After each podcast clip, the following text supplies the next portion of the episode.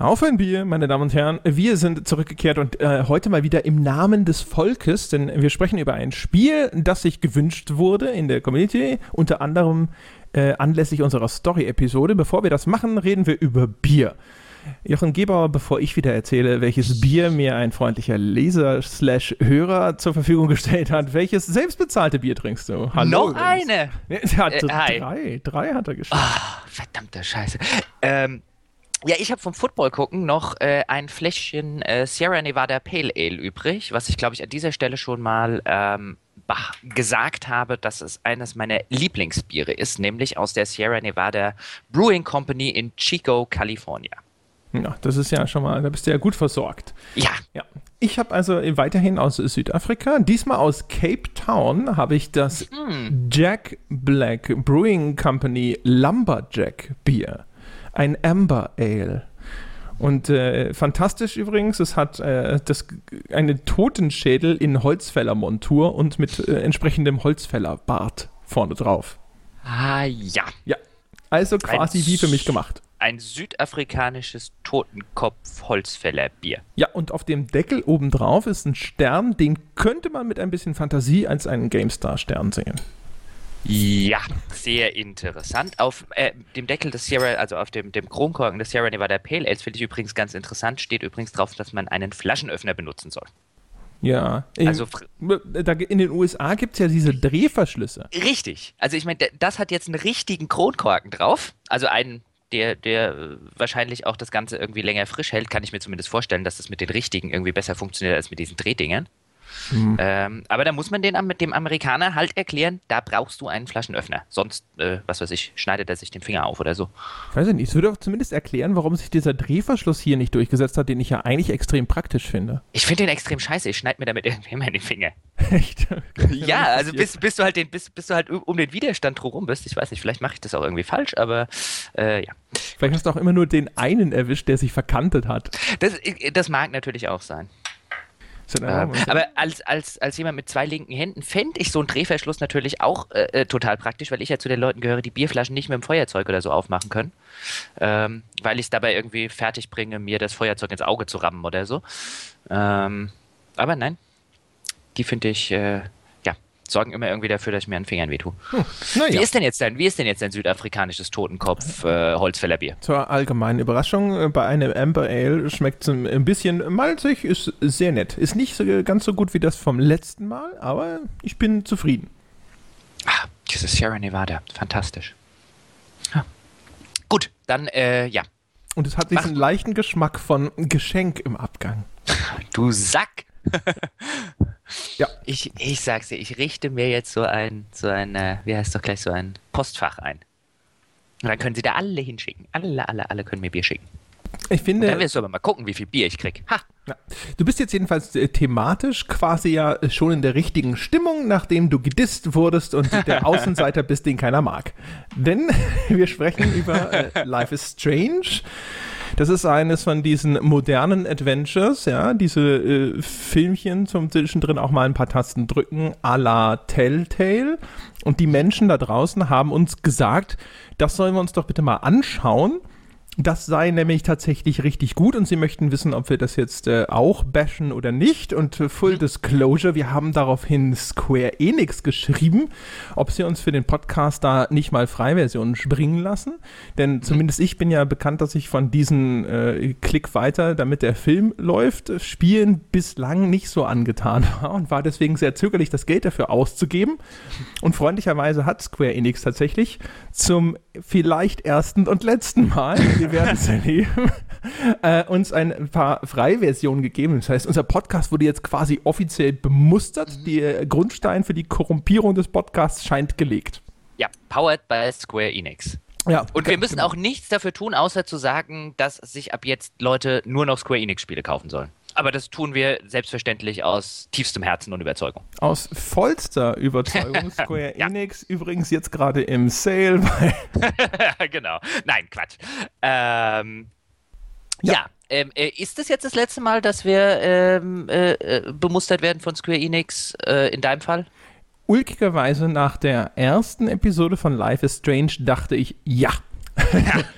Fandst du so, fandst du so mies? Ja, ich fand die erste Episode so scheiße, dass ich aufgehört hätte, wenn es für den Podcast nicht gewesen wäre. Uh, ja. da Tat. gehen sie dahin, die, die Bemusterung. Aber, aber das war ja so ein Abersatz. Jetzt kommt ja noch das Aber, später wurde es besser. Richtig, genau. Und oh, ja. dann hat es äh, tatsächlich äh, in der zweiten Episode, ja, hat es dann angefangen, mich nur noch leicht zu langweilen. oh, da kommt wieder der, ja.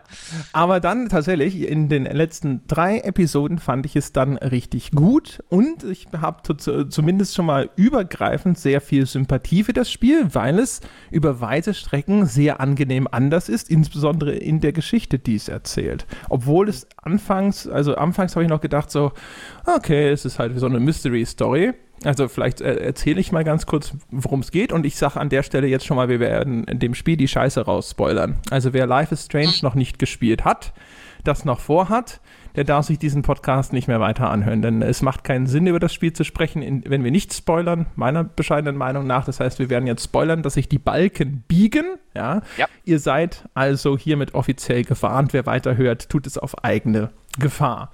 Genau.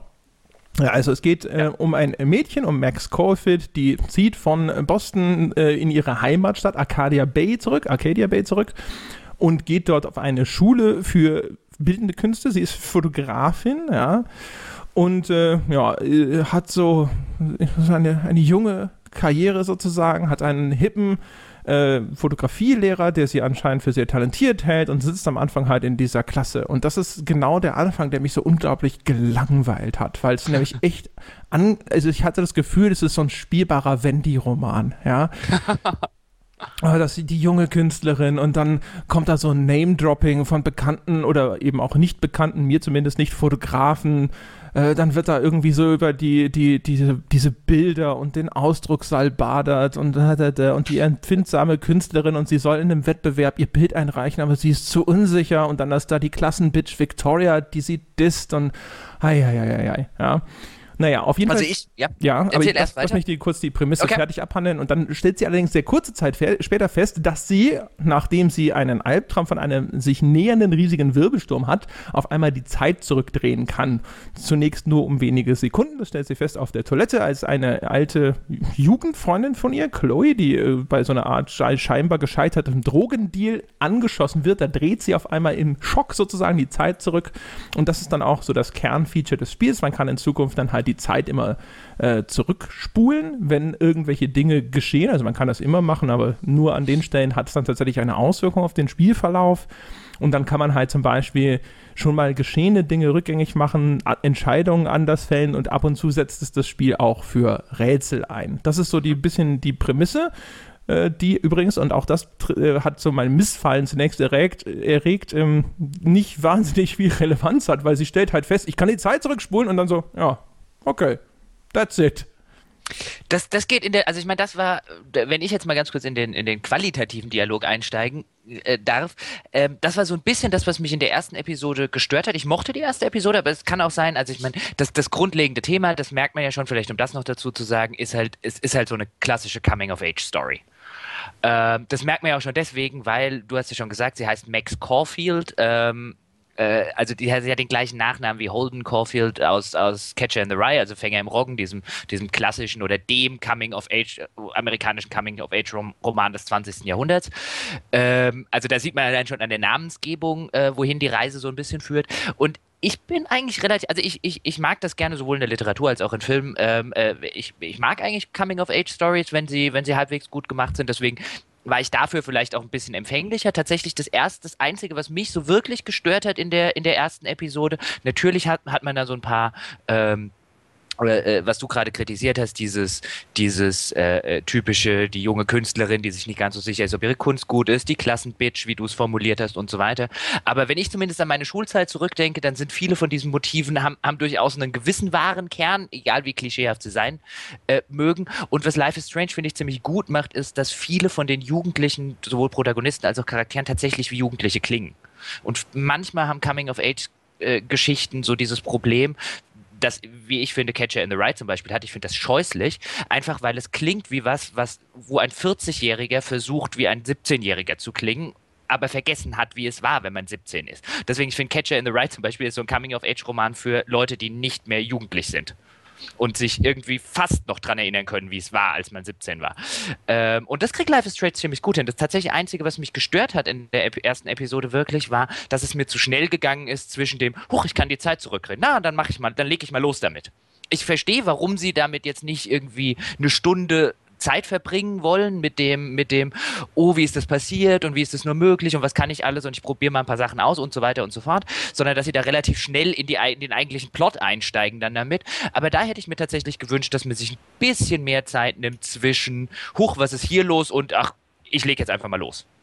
Zumal das Spiel sich sonst auch durchaus löblicherweise bei vielen Dingen sehr viel Zeit lässt. Genau. Ne? Also auch sein, sein Kernmysterium ignoriert es tatsächlich über weite Strecken. Ja? Also diese, diese Albtraumsequenz mit dem Sturm, das ist zwar ein wiederkehrendes Motiv, es spielt aber über weite Strecken erstmal überhaupt keine Rolle, eigentlich dann bis äh, kurz vor Schluss, sage ich jetzt mal. Ja? Mhm. Ähm, was ich aber am, am Anfang habe ich gedacht so, oh Gott, was macht ihr denn da? Und dann habe ich mir gedacht so, ah, okay, du bist so ein äh, Bridge to Terabithia Ding. Ich weiß nicht, ob du den Film kennst, aber das ich, ist ich kenne den Film. Dessen ich, ja. Trailer suggeriert einen völlig anderen Film. als das, was es eigentlich ist. Wer den Trailer sich anschaut, denkt, dass es eines in dieser Welle von Jugendbuch, Harry Potter, sonst was, Verfilmungen mit Fantasy-Welten oder sowas, so wie Percy Jackson und bla oder sowas. Ja, so Narnia-mäßig. Genau, ist aber ein, ja. ein, ganz anderer Film, übrigens auch ein viel besserer Film, als der Trailer suggeriert. Und ja. ähm, da habe ich gedacht so, ach, guck mal hier, Life is Strange, du hast äh, im Grunde genommen so ein bisschen das gleiche Schicksal, ohne dass ich jeden Trailer gesehen hätte, aber durch diese ganze Prämisse und so habe ich hier erstmal was völlig anderes erwartet, aber wie wie du schon richtig sagst, es be äh, beschränkt sich dann über weite Strecken erstmal darauf, über, auf diese Schulsituation, auf das Wiedertreffen mit ihrer äh, alten besten Freundin, die sie jetzt fünf Jahre quasi aus ihrer Sicht, also aus der Sicht der Freundin, aus Chloes Sicht im Stich gelassen hat und um diese Beziehung wieder zu kitten und dann an alte Zeiten anzuknüpfen, die Situation im Leben und die Freundin Chloe hat sozusagen ein schweres Schicksal durchgemacht, deren Vater ist bei einem Autounfall gestorben und jetzt, aha, Moment, wir können die Zeit zurückdrehen, vielleicht können wir ja in ihrem Leben irgendwas äh, reparieren und so. Und das sind so dann die vorherrschenden Motive. Im Hintergrund ist dieses Mysterium so ein bisschen dann völlig vergessen, also die Frage, Frage, was sind es, was ist passiert, wo habe ich diese Kräfte her, ist halt etwas, was echt so völlig unter den Tisch fällt. Und mhm. dann gibt es noch diesen zweiten Plot, der am Schluss der wirklich wichtige ist, ist, dass die, äh, die ersatzbeste Freundin, nämlich Rachel, die quasi Max im Leben von Chloe ersetzt hat und wo auch zumindest andeutungsweise sowas wie eine Liebesbeziehung zwischen Rachel und Chloe existiert hat, die ist verschwunden, zusammen mit äh, anderen Personen in Arcadia Bay. Und die beiden äh, wollen rausfinden, was mit der passiert ist. Und das sind so die, die beherrschenden Erzählungen auf einmal. Und nachdem ich das dann erstmal ein bisschen geschnallt habe, dass es eine ganz andere Richtung geht, habe ich dann so meinen Frieden damit gemacht und dann ging es bergauf mit mir und dem Spiel. das, aber was, was, ähm, äh, und du hast gerade selber schon angedeutet, was halt äh, Life is Strange, finde ich, gerade in den ersten Episoden, die noch, die noch sehr charakterbezogen sind, ähm, was es halt macht, ist eigentlich das, was wir in den, in den Story-Folgen und auch bei mancher Kritik immer wieder gefordert haben. Es nimmt sich Zeit für seine Figuren. Ganz genau. Es nimmt sich, nimmt sich Zeit sowohl für, für Max, die, die finde ich auf seltsame Weise noch eher die, die unterentwickeltste der Figuren ist. Ähm, also wo, wo quasi ihre Persönlichkeit kriegt man, wenn überhaupt, finde ich, dann meistens so durch die SMS, die sie dann von ihren, von ihren Eltern und so weiter bekommt, noch so ein bisschen mehr mit als durch die tatsächliche Interaktion, die sie macht. Aber gerade für jemanden wie Chloe und auch gerade die, die, die Nebencharaktere, also ich mochte, sie hat dann so eine, so eine zarte, sich anbahnende Liebesbeziehung mit so einem Mitschüler, Warren heißt der, glaube ich. Ähm, und diese Figuren finde ich ganz fantastisch gemacht, weil sich das Spiel genau für die Figuren Zeit nimmt, sodass man zum Beispiel diese, diese, diese kleine, zarte Liebesbeziehung, also ich, ich konnte komplett nachvollziehen, warum man sich zum Beispiel in die, warum sich ein 17-jähriges Mädel in diesen Warren-Typ verlieben könnte. Weil ja. der tatsächlich aufrichtig sympathisch ist. Und, und genug Zeit sich genommen wird vom Spiel, um ihn halt auch so darzustellen. Und das Spiel eben nicht hingeht, was wir vielfach bei anderen Sachen kritisieren und einfach sagen, das ist Charakter XY, der ist so und so, sondern es in, in vielerlei Hinsicht es echt schafft, dieses Show but don't äh, äh, Show don't tell umzusetzen. Also die die die Antagonisten sozusagen oder die Unsympathen im, in diesem in diesem in diesem ganzen Klassen und in diesem ganzen Highschool Verbund, die tun auch tatsächlich unsympathische Dinge.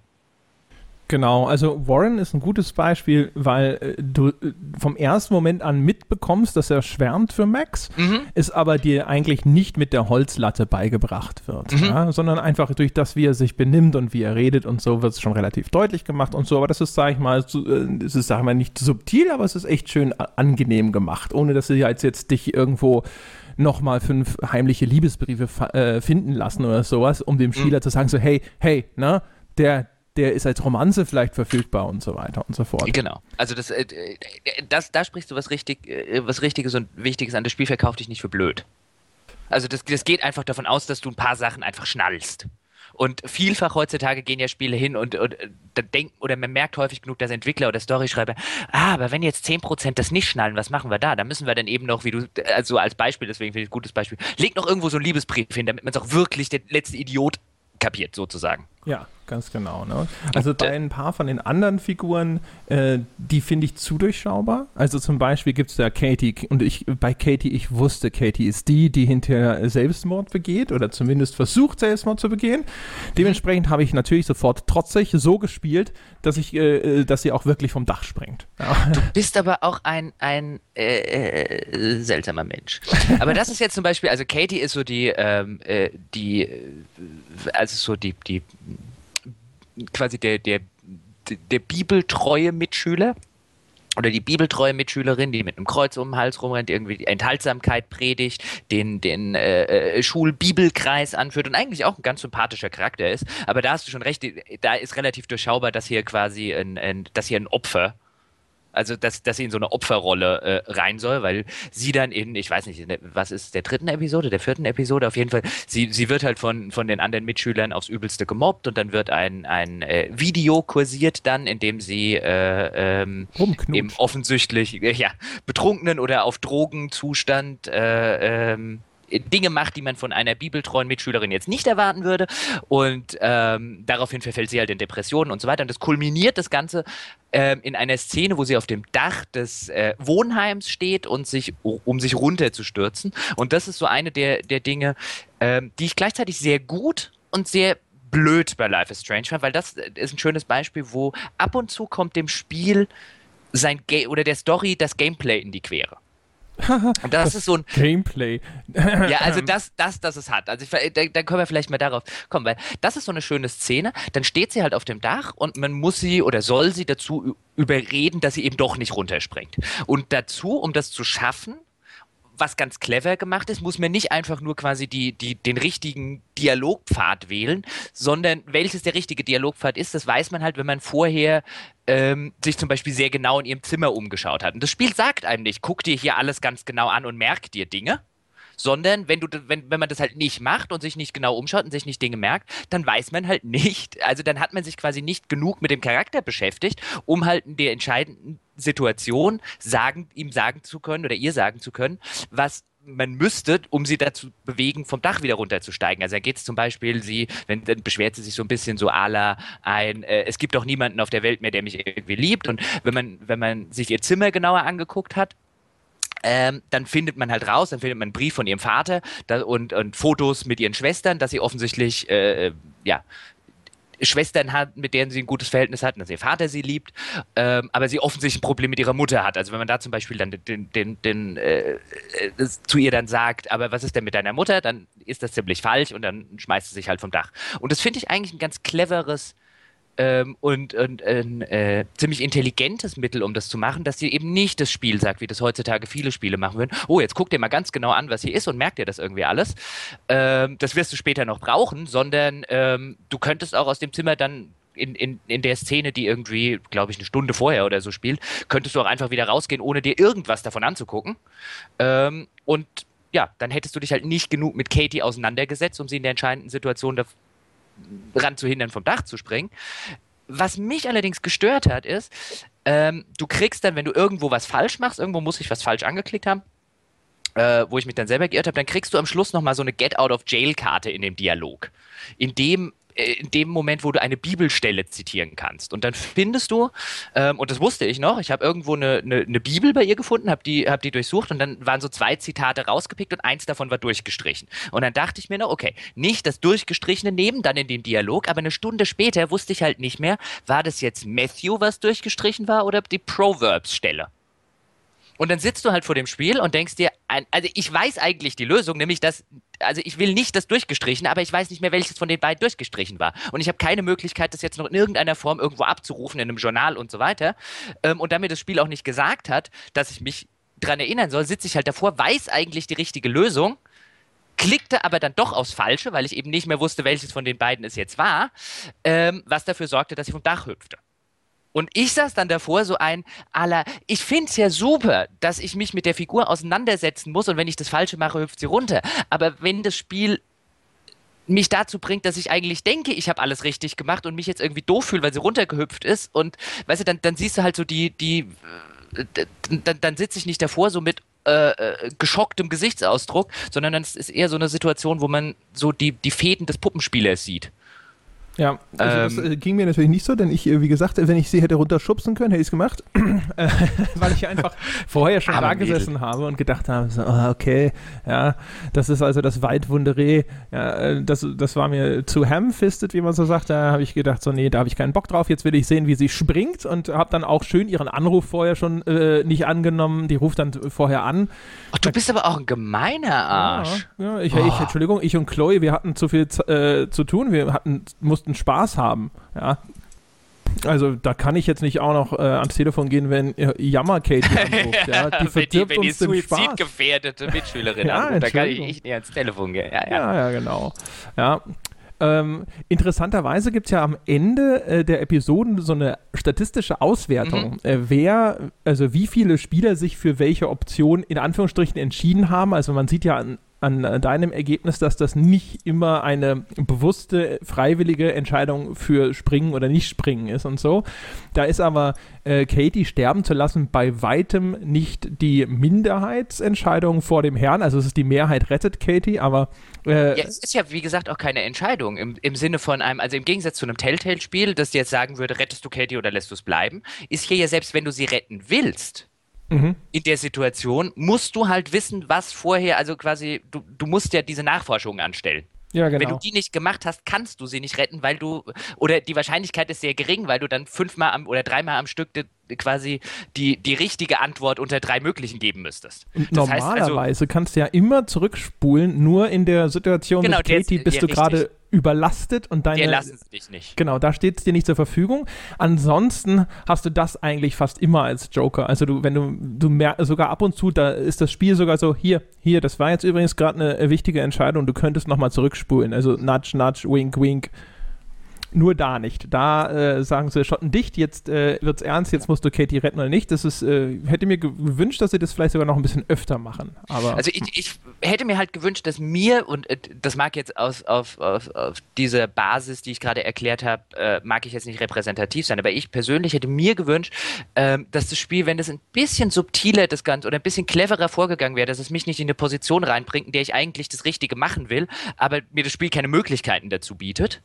Ähm, hätte ich das, hätte ich die Szene wahrscheinlich noch viel toller gefunden, als ich sie eigentlich finde, weil ich finde, das ist tatsächlich mal im Gegensatz zu, zu vielen Telltale-Spielen, zu denen wir vielleicht später noch kommen, die ich, auch, die ich sehr mag, aber das ist halt wirklich eine, du, eine, eine, eine Sache, die mir, die mir gut gefällt, dieses, du kannst nicht immer die Entscheidung treffen, die du willst, wenn du, wenn dir quasi in dem Fall halt wichtige Informationen fehlen.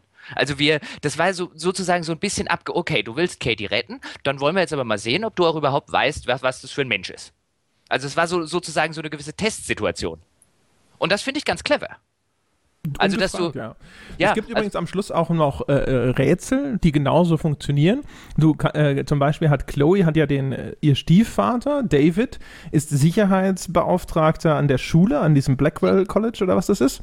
Und ähm, der ist so ein, äh, so ein Kriegsveteran, der so ein bisschen paranoid ist und der überall Sicherheitskameras installieren will und so weiter und so fort. Und auf jeden Fall der äh, äh hat auch Informationen über diese verschwundenen Schüler gesammelt und dann will man am Schluss an seinen Spind ran und da hängt ein Vorhängeschloss dran. Und tatsächlich, ich glaube sogar in der vorigen Episode sucht man schon mal in den Sachen mhm. von David rum und da findet man ein Vorhängeschloss und da ist die Kombination drauf zu sehen. Genau. Da sucht man aber nach einem E-Mail-Passwort.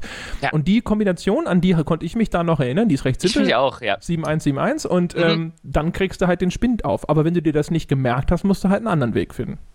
Mhm.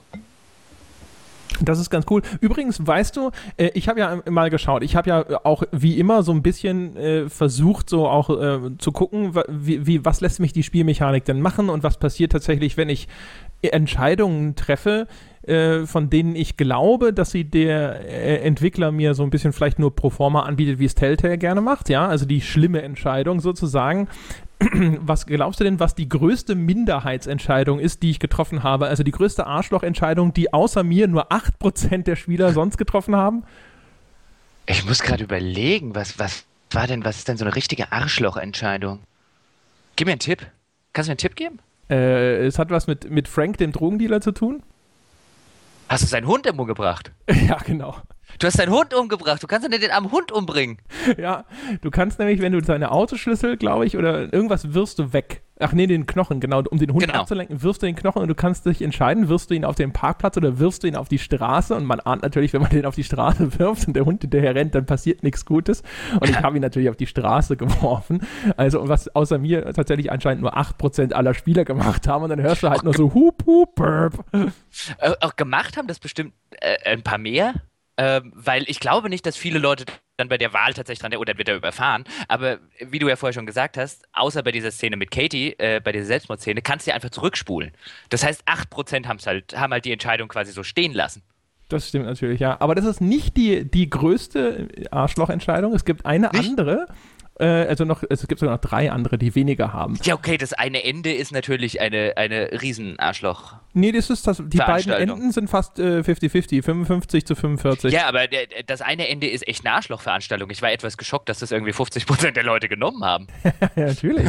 Ich habe das auch genommen. Oh. Aber dazu später. Und es ist viel schlechter als das andere. Also was, was die, also da finde ich, hast du extrem gemerkt, dass der Entwickler das eine als Kanon will und nicht das andere. Das kann sein, ja. Auf jeden Fall, ja. ähm, äh, es gibt noch äh, Warren, du kannst ja Warren am Schluss entweder küssen umarmen mhm. oder gar nichts machen. Das haben, also, und ich habe natürlich gar nichts gemacht, habe den armen oh. noch nicht mal. Aber was bist du denn, was bist du denn für ein, für ein äh, armer, also ich meine, der hat sich jetzt wirklich so gemüht und so weiter, der hat sich einen Kuss verdient. Ja, aber ich, äh, in, in meiner äh, Fantasy ist, sind Chloe und Max ja zusammen, also das ging nicht.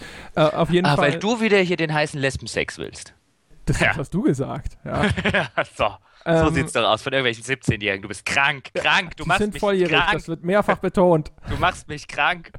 ähm, das, auf jeden Fall nur, nur 5% lassen Warren ganz ohne irgendeine äh, Äußerung von Zuneigung davon vom Haken. Äh, das, was ich tatsächlich nicht gemacht habe, das habe ich selbst ich nicht gemacht und das haben nur 7% gemacht, haben den Link zu dem äh, äh, Video von Katie auf dem Spiegel stehen lassen. Victoria schreibt den, den Link zu ihrem Rumknutsch-Video auf den Spiegel im Mädchenklo. Den kann man wegwischen nur 7% wischen den nicht weg. Aber tatsächlich die, die Entscheidung, ja, die am, am allerwenigsten getroffen wurde, die größte Arschlochentscheidung anscheinend, ist, äh, Chloe zu verpfeifen, wenn äh, ihr Stiefvater Gras in ihrem Zimmer findet. Nur 2% beschuldigen Chloe, dass das ihr, äh, ihr, ihr äh, Marihuana ist. Okay, echt nur 2%? Ja, Snitches also, um's kurz, um's, um's, um's, kurz zu erklären, in der Szene sitzt man halt selber im, äh, also sitzt man halt als Max im Wandschrank und kommt halt irgendwie ihr Vater rein und findet den Joint und ähm, der, wir müssen mal kurz aufhören.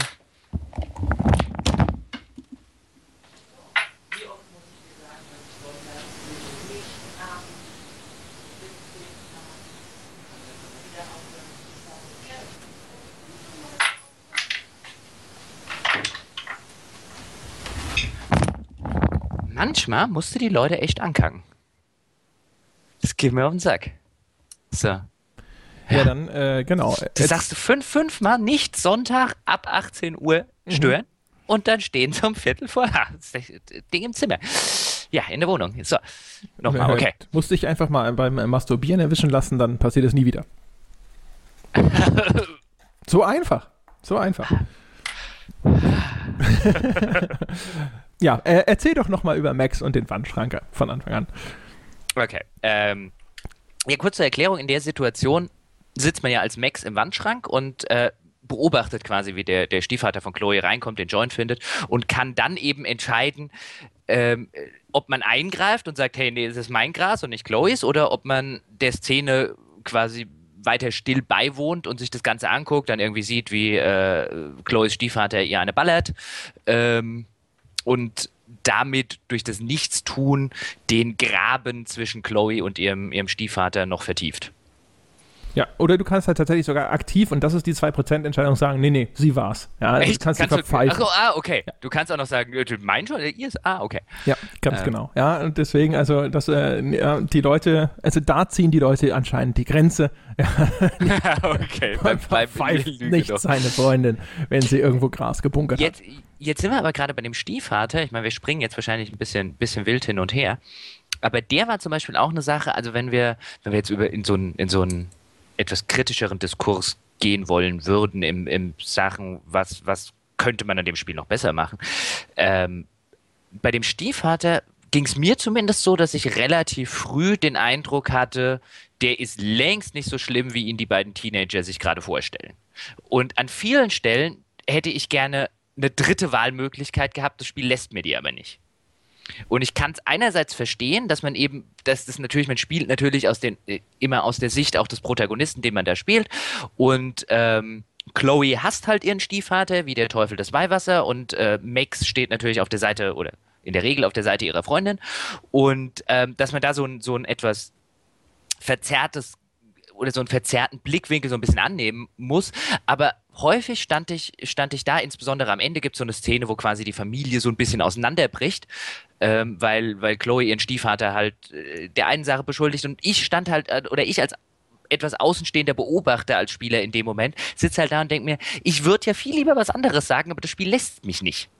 Ja, das stimmt. Es hat auch äh, allerdings Gottlob recht wenige Fälle, wo ähm, dieser Effekt eintritt, dass ja. ich etwas auswähle und denke, ich entscheide mich damit für X, aber es tritt ja. Y ein. Zum genau. Beispiel genau. äh, gibt es eine Szene, wo David, der Stiefvater der Katie, ganz ordentlich zusetzt. Und dann kannst du wählen, ob du einschreiten möchtest oder ob du ein Foto machen willst. Und ich habe mir gedacht, ich mache ein Beweisfoto. Aber Katie ist danach total sauer, weil sie sagt, äh, du hast mir überhaupt nicht geholfen. Wo ich mir denke so, hallo, ich habe das dokumentiert, du blöde Pute. Ja, noch besser geht nicht. Wir haben den jetzt in der Hand. So, so ging es mir bei Katie auf dem Dach. Einer der Gründe, warum sie bei mir runtergesprungen ist, ist, weil eine der Auswahlmöglichkeiten auch ich gedacht habe, die macht, also dann sagt Max X, aber sie sagt halt Y. Ja. Aber das kommt tatsächlich ähm, für, auch noch für die Sorte Spiel erstaunlich selten vor. Genau. Das Spiel bemüht sich übrigens, um nochmal kurz bei dem David zu bleiben, mhm. es bemüht sich tatsächlich, also es ist der Stiefvater, äh, relativ darum, diese Charaktere nicht zu eindimensional zu zeichnen, sondern versucht sie alle so ein bisschen zumindest ambivalent auch darzustellen. Ähm, ich finde allerdings, ab und zu klingt ihm das eher so, nee. Und David zum Beispiel ist ja, also das, das versucht zu erklären, dass er dieser Kriegsveteran ist und traumatisiert ist von dem, was er da so erlebt hat und dass er ja eigentlich nur so äh, overprotective, jetzt fällt, mir, jetzt fällt mir der englische Begriff nur gerade ein, ja? also der äh, versucht eigentlich nur diese Familie zu beschützen und aber er überwacht die, die Häuser, das ganze Haus, in dem Chloe und ihre Mutter Joyce wohnen, ja, mit äh, versteckten Kameras, ohne es ihnen zu sagen. Er macht die Katie auf diesem Schulgelände sehr unangenehm rund, ja, also er ist echt zu sehr Arschloch, um äh, tatsächlich, dass ich ihm hinterher dem Spiel diesen, diesen Spin noch irgendwie abnehme, dass man versucht, ihn hinterher so ein bisschen menschlich zu machen. Ich finde halt, David ist so eine Person, der merkst du halt extrem an, dass sie, dass sie, jetzt fällt mir wieder der englische Begriff, dass sie Plot-Device ist. Ähm, sie, sie brauchen halt David, also die, die Erzählung braucht aus, aus, an manchen Stellen so David auch, weil er quasi am Ende deiner, ähm, beim, beim Finale Max quasi den Hintern retten muss, ähm, braucht die Erzählung David an einigen Stellen. Und ich finde, man merkt dem Charakter so extrem an, dass er vielfach, also dass er viel unsympathischer dargestellt wird, als er letztlich ist. Und das sorgt für, so für eine Dissonanz, weil das Spiel so extrem versucht, dich halt auf die Seite von Chloe und Max zu ziehen und ihn unsympathisch zu finden.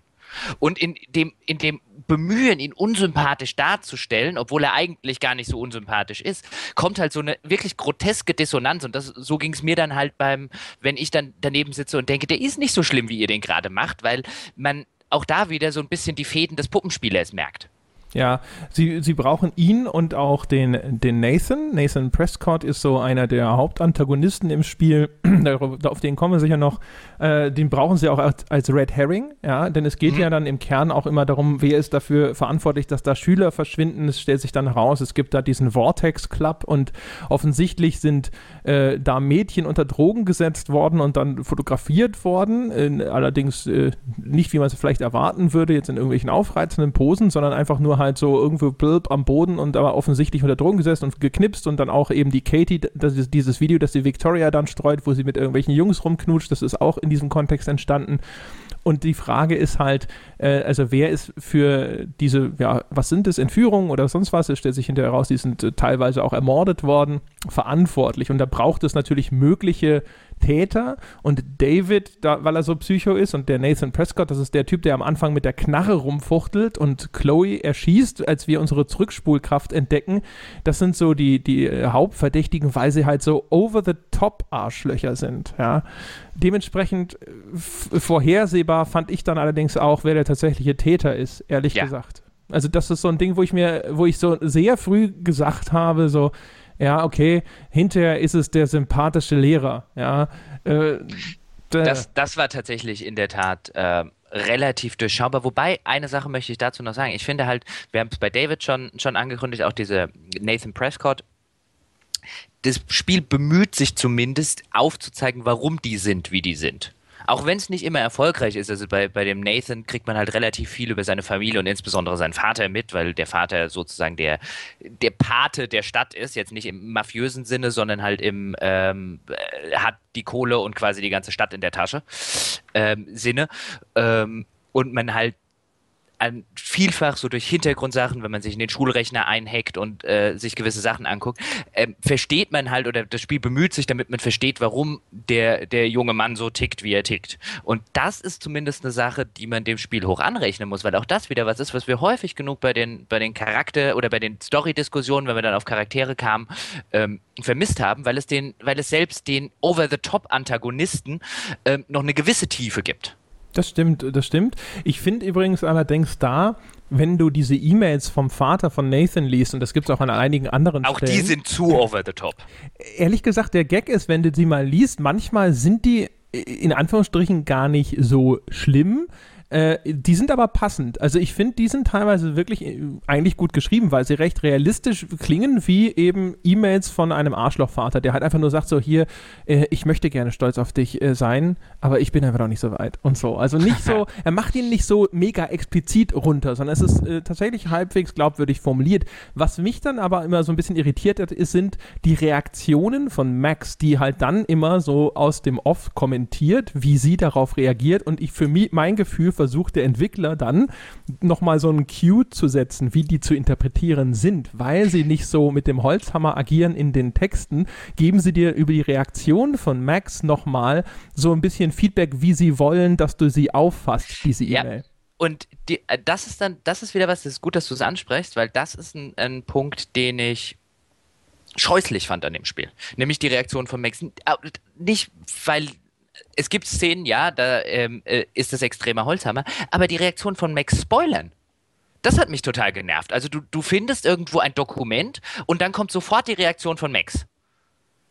Und du weißt also schon so ein bisschen, was jetzt in diesem Dokument stehen wird, bevor du es gelesen hast.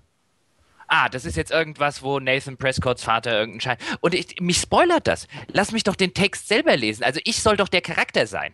Und wenn ich der Charakter sein soll, der Charakter aber schon seine Reaktion auf das Dokument, bevor ich überhaupt eine Chance habe, es zu lesen, ist das halt einfach, also das finde ich eine ganz skurrile Game Design Entscheidung.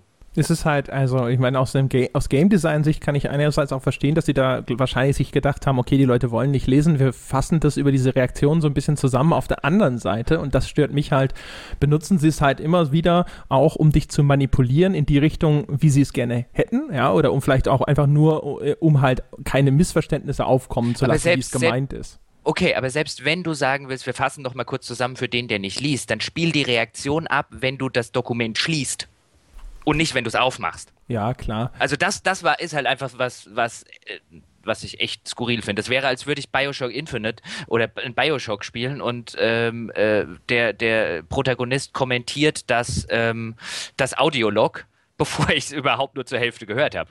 Ja, äh, vielleicht mal ganz kurz, jetzt äh, hey, haken wir vielleicht mal das Game Design ab. Das äh, ist nämlich tatsächlich genau das, was mich an dieser Art Spiel eigentlich immer stört. Es ist ein Haufen Scheiße. Also die Spielhandlung, die tatsächlichen interaktiven Handlungen in dem Spiel sind zu mindestens 80, 90 Prozent furchtbar banale, überflüssige Scheiße.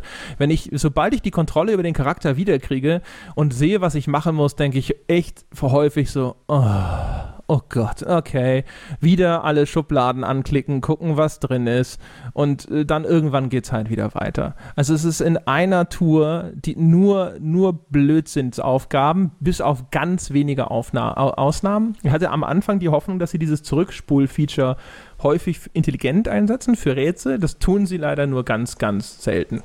Und das Allermeiste ist halt wirklich so, also wirklich völlig... Äh, Weiß nicht. Also keine Ahnung, wie es dir ging, aber ich fand äh, die, die Unterbrechungen, wo ich tatsächlich spiele, gehörten zu den unangenehmen Teilen dieses Spiels.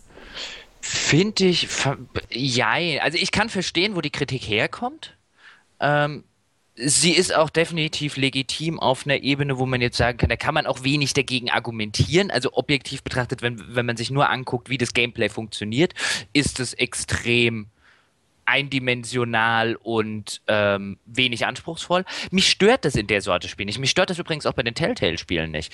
Ähm, mich, mich stört kein also wenn, wenn sich meine Interaktion quasi ein bisschen aufs Umblättern beschäftigt, stört mich das auch in einem Roman nicht. Also ich verlange nicht zwingend von einem Spiel, dass ich äh, total anspruchsvolle Mechaniken habe. Und mir persönlich ging es jetzt nicht so, ich, dass, ich, dass ich da saß und gedacht habe, oh, jetzt muss ich schon wieder spielen, weil zumindest mir ging es so, ähm, dass ich überrascht war, schon in der ersten Episode, wie gerne ich diese ganzen Hotspots anklicke. Wir hatten das, glaube ich, in einer der vorigen Folgen mal, wo du gesagt hast, dass was du in Adventures hast, dann sind es die ganzen Hotspots, bei denen, die dem äh, ähm, die dem Protagonisten irgendeinen Kommentar entlocken, aber spielerisch total sinnlos sind.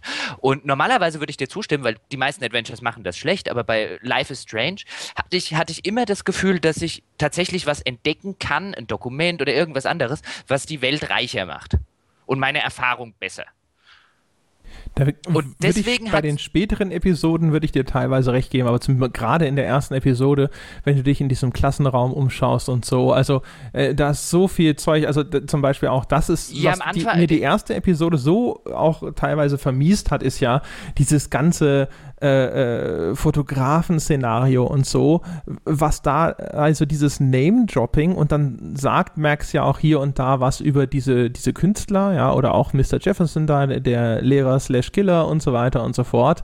Und es ist aber alles einfach nur hohles Gesülze. Also da ist nirgendwo was dabei, wo ich was rausziehe.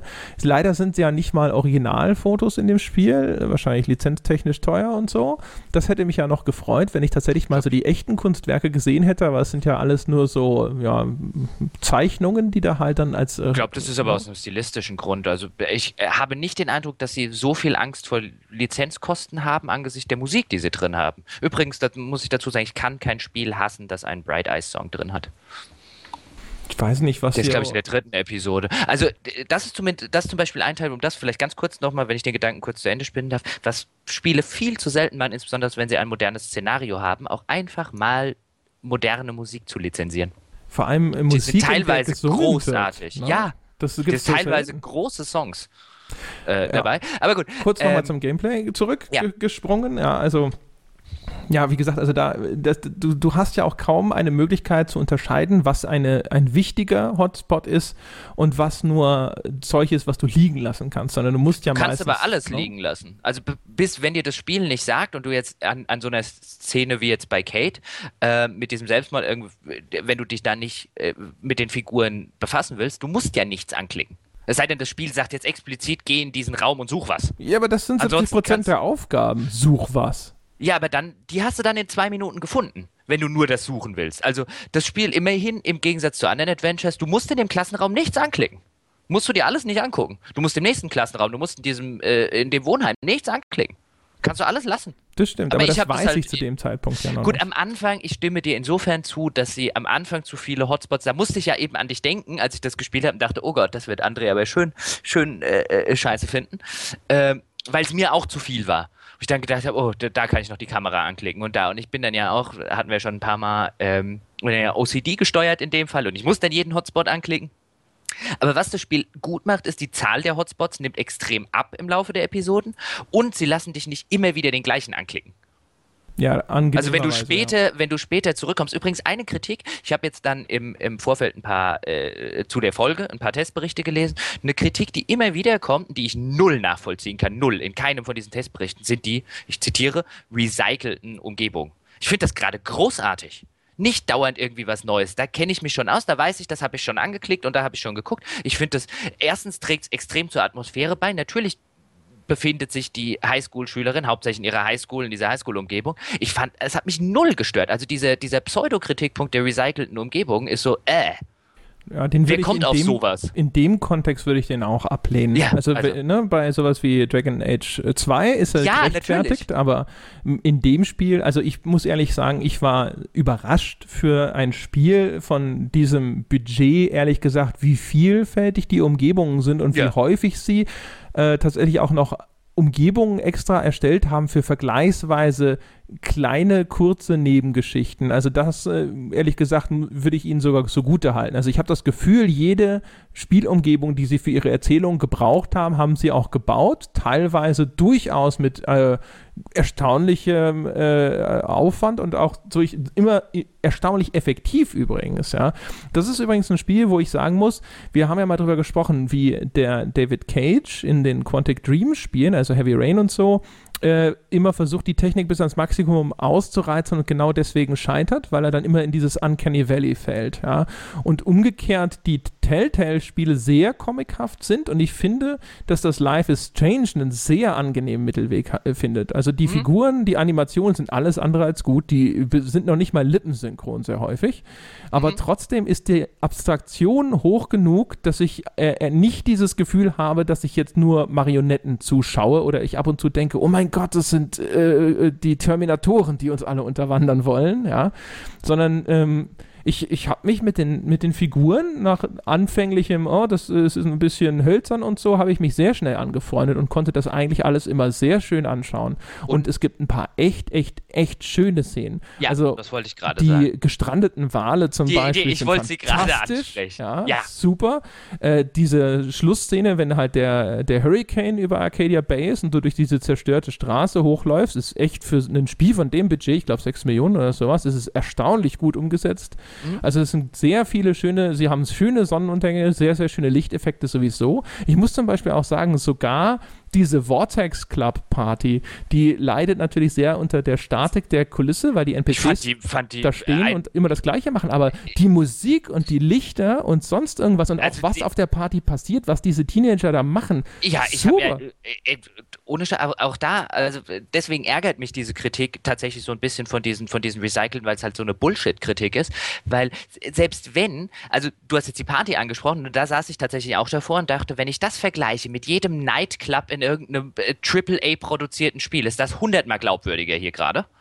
Ähm, oder zum Beispiel den Fall, du bist dann in, äh, ab und zu mal in, in mehreren Szenen in Chloes Haus zum Beispiel und als eines der ganz wenigen Spiele, mir fallen nicht viele andere ein, ist das, sind das Häuser, Zimmer, auch das Wohnheim, auch der Klassensaal, die so tatsächlich existieren könnten. In der Regel sehen nämlich Häuser in Spielen immer aus, als also so wohnt niemand. Die sehen aus wie so Musterhäuser, wo du reingehst, genau. wenn du eins kaufen willst, so Fertighäuser zur Ansicht. Ähm, mit äh, und, und das sind wirklich, genau, und das sind, da sieht ein Teenagerzimmer aus wie ein Teenagerzimmer, da sieht ein Wohnzimmer aus wie ein Wohnzimmer, da wohnen Menschen. Und das macht das Ganze so glaubwürdig. Und dann, und äh, die, die, die, die Wohnraumzimmer, also so klassisch amerikanisch, ähm, die, die auch wirklich die Persönlichkeit desjenigen widerspiegeln, der da drin wohnt, von den, von den ganzen äh, Schulkameraden, die du hast, das ist großartig. Also diese Liebe zum Detail, die an solche Stellen reingeflossen ist, davon können sich andere Spiele fünf Scheiben abschneiden. Deswegen ärgert es mich, wenn dem dann recycelte Umgebungen vorgeworfen werden. Das ist Bullshit. Zumal es also, ist, wie gesagt, es ist, ist ja auch alles logisch schlüssig. Also, dass sich das, das Spiel in diesen Bereichen abspielt und so, man hat nie das Gefühl, dass jetzt da irgendwo was nochmal irgendwo hingezwungen wird. Jetzt kann man sagen, ja, aber sie haben diese Vortex Club Party in das Schwimmbad gelegt, wo das vorher schon existiert hat, aber also das ist nun Und so was auch die, gut, bei der Schwimmbadszene, da gehst du halt dann quasi, oder gehst du ja mit Chloe baden. Ähm, die Animationen beim Baden sind halt grotesk mies. Die, die Schwimmbadszene ist eh so ein Ding, wo ich an die Grenzen meine, meiner Immersion stoße, weil die haben ja vorher, sind die da eingebrochen in dieses Schulgebäude, haben unter größter Gefahr der Entdeckung wichtige Unterlagen dort stibitzt und anstatt, mhm. dass sie die Scheiße in Sicherheit bringen und auch noch Geld geklaut, in meinem Fall, weil ich gesagt habe, hier komm Chloe, benutzt das, um deine Schulden beim Drogen zu bezahlen. Machst aber, du hast aber auch wirklich nur die ähm, Arschloch und äh, die, die Arschlochentscheidung getroffen. Ich, ich mochte sein. Chloe. Es war, äh, ja, das war, das war der, der, das war doch irgendwie das Geld für irgendwie die Behinderten. ja, mein Gott, äh, der Drogendealer war, ist ja, hat ja auch ein hartes Leben, ne? Das war doch der Disabled People Fund oder sowas. Chloe brauchte die Kohle äh, dringender, außerdem in der einen Timeline war sie auch disabled. Entschuldigung, ja, also der, wenn sie im Multiversum irgendwo behindert ist, finde ich das völlig legitim. Auf jeden Fall, ähm, und dann, dann dann, also in der Situation dann, äh, dass sie dann sagt so, oh, jetzt gehen wir nochmal äh, schwimmen, das war so ein Ding, wo ich mir dachte so, niemand, niemand, niemand würde das machen. Ja. Das, das ist richtig. Also diese, diese Schwimmbadszene brauchen sie, glaube ich, um, um diese zumindest angedeutete, du kannst dich ja dann in einer Situation auch noch entscheiden, ob du Chloe küssen willst oder nicht. Sofort. Ähm, das mit den Lesben-Sex hatten wir vorhin schon. Ähm, also das, die, die Schwimmbadszene brauchen sie, glaube ich, um diese zumindest ein bisschen angedeutete Romanze ähm, umzusetzen. Aber du hast dann halt, und ich, ich fand die Szene an sich, finde ich auch nicht schlimm. Also ich die, fand die sogar ganz, ganz, ganz putzig. Aber du hast dann halt die schwimmen dann und du siehst halt, es sind irgendwie normale Animationen, wo man dann halt eine Armbewegung noch neu animiert hat. Und es sieht halt so, also es sieht halt, niemand schwimmt so das stimmt, aber auch da übrigens muss ich mal wieder loben. Also das ist sowieso was, was ich grundsätzlich äh, äh tatsächlich jetzt schon mehrfach gelobt habe, aber nicht genug loben kann, äh, wie das Spiel aus seinen begrenzten Mitteln viel rausholt. Ja, also auch die Kameraeinstellungen, die gewählt werden, da gibt es eine, wo sie dann unter der Wasseroberfläche mit ja. so einem leichten Verzerreffekt arbeiten und so weiter, wie sie Dinge kaschieren, indem sie geschickte Einstellungen wählen, auch ihre Animationen. Also das, was ich David Cage vorgeworfen habe, dass er sich den Limitierungen nicht bewusst ist, die seine Technik Technik in sich birgt oder sowas. Umgekehrt, das muss ich äh, den äh, Don't Nots zugute halten. Also da sieht man, dass da sehr viel mit Bedacht inszeniert wird und dadurch das Ergebnis einfach viel hübscher ist, als es eigentlich angesichts der, der Mittel, die sie zur Verfügung äh, hatten, hätte sein dürfen. Also um, erstaunlich. Um, unbedingt. Ich finde, also um, um vielleicht den Teil abzuschließen äh, und dann nochmal ähm, auf ein oder zwei Gameplay-Sachen vielleicht zu kommen. Ähm, ich finde es ein ausgesprochen ästhetisches Spiel. Es ist vielleicht kein wunderschönes Spiel aus einer technischen Hinsicht, aber ich finde, vom, vom, angefangen vom stilistischen her bis hin zur, bis hin zur Umsetzung, bis hin zur, zur Inszenierung, ich finde das ein wunderbar ästhetisches Spiel. Ja, würde ich auch sehen. Also äh, auch sonst so, also zum Beispiel finde ich auch angenehm übrigens, weil ich ja, ich weiß nicht, ob ich schon mal drüber gelästert habe, ich hasse ja zum Beispiel das Charakterdesign der meisten Spiele, insbesondere fast aller Spiele aus Deutschland. Und auch da muss man sagen, sie, sie haben sich echt sehr bemüht, auch äh, bei den Charakteren, äh, wie, was die tragen an Kleidung oder auch was sie an Tattoos haben oder an Kettchen oder sonst irgendwas. Ist, also man, man merkt überall, dass das mit Bedacht ausgewählt ist ist. Also ganz wenig erscheint einem willkürlich zusammengestellt, sondern da ist häufig irgendwo nochmal eine Aussage dahinter oder der Versuch, einen Charakter auch eben äh, durch Kleidung oder sonstige Accessoires mhm. irgendwo nochmal zum Ausdruck zu bringen. Das fand ich eigentlich auch äh, fast durch die Bank sehr angenehm jetzt lass uns vielleicht, bevor wir, bevor wir uns jetzt zu sehr auch noch in, in Loben ergehen, also ein bisschen weiter Krittel, wir weil haben du hast, zu verlieren. ja, natürlich. Wobei, also zusammenfassend muss ich sagen, ich mochte das Spiel wirklich, wirklich sehr, sehr gerne.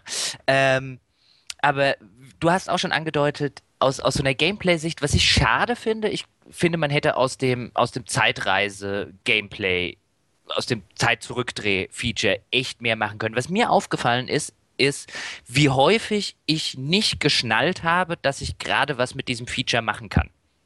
Weil sie es so selten einsetzen, dass es mir nicht in Fleisch und Blut übergeht. sondern dass ich tatsächlich so, äh, du Idiot, du kannst jetzt Zeit zurückspulen.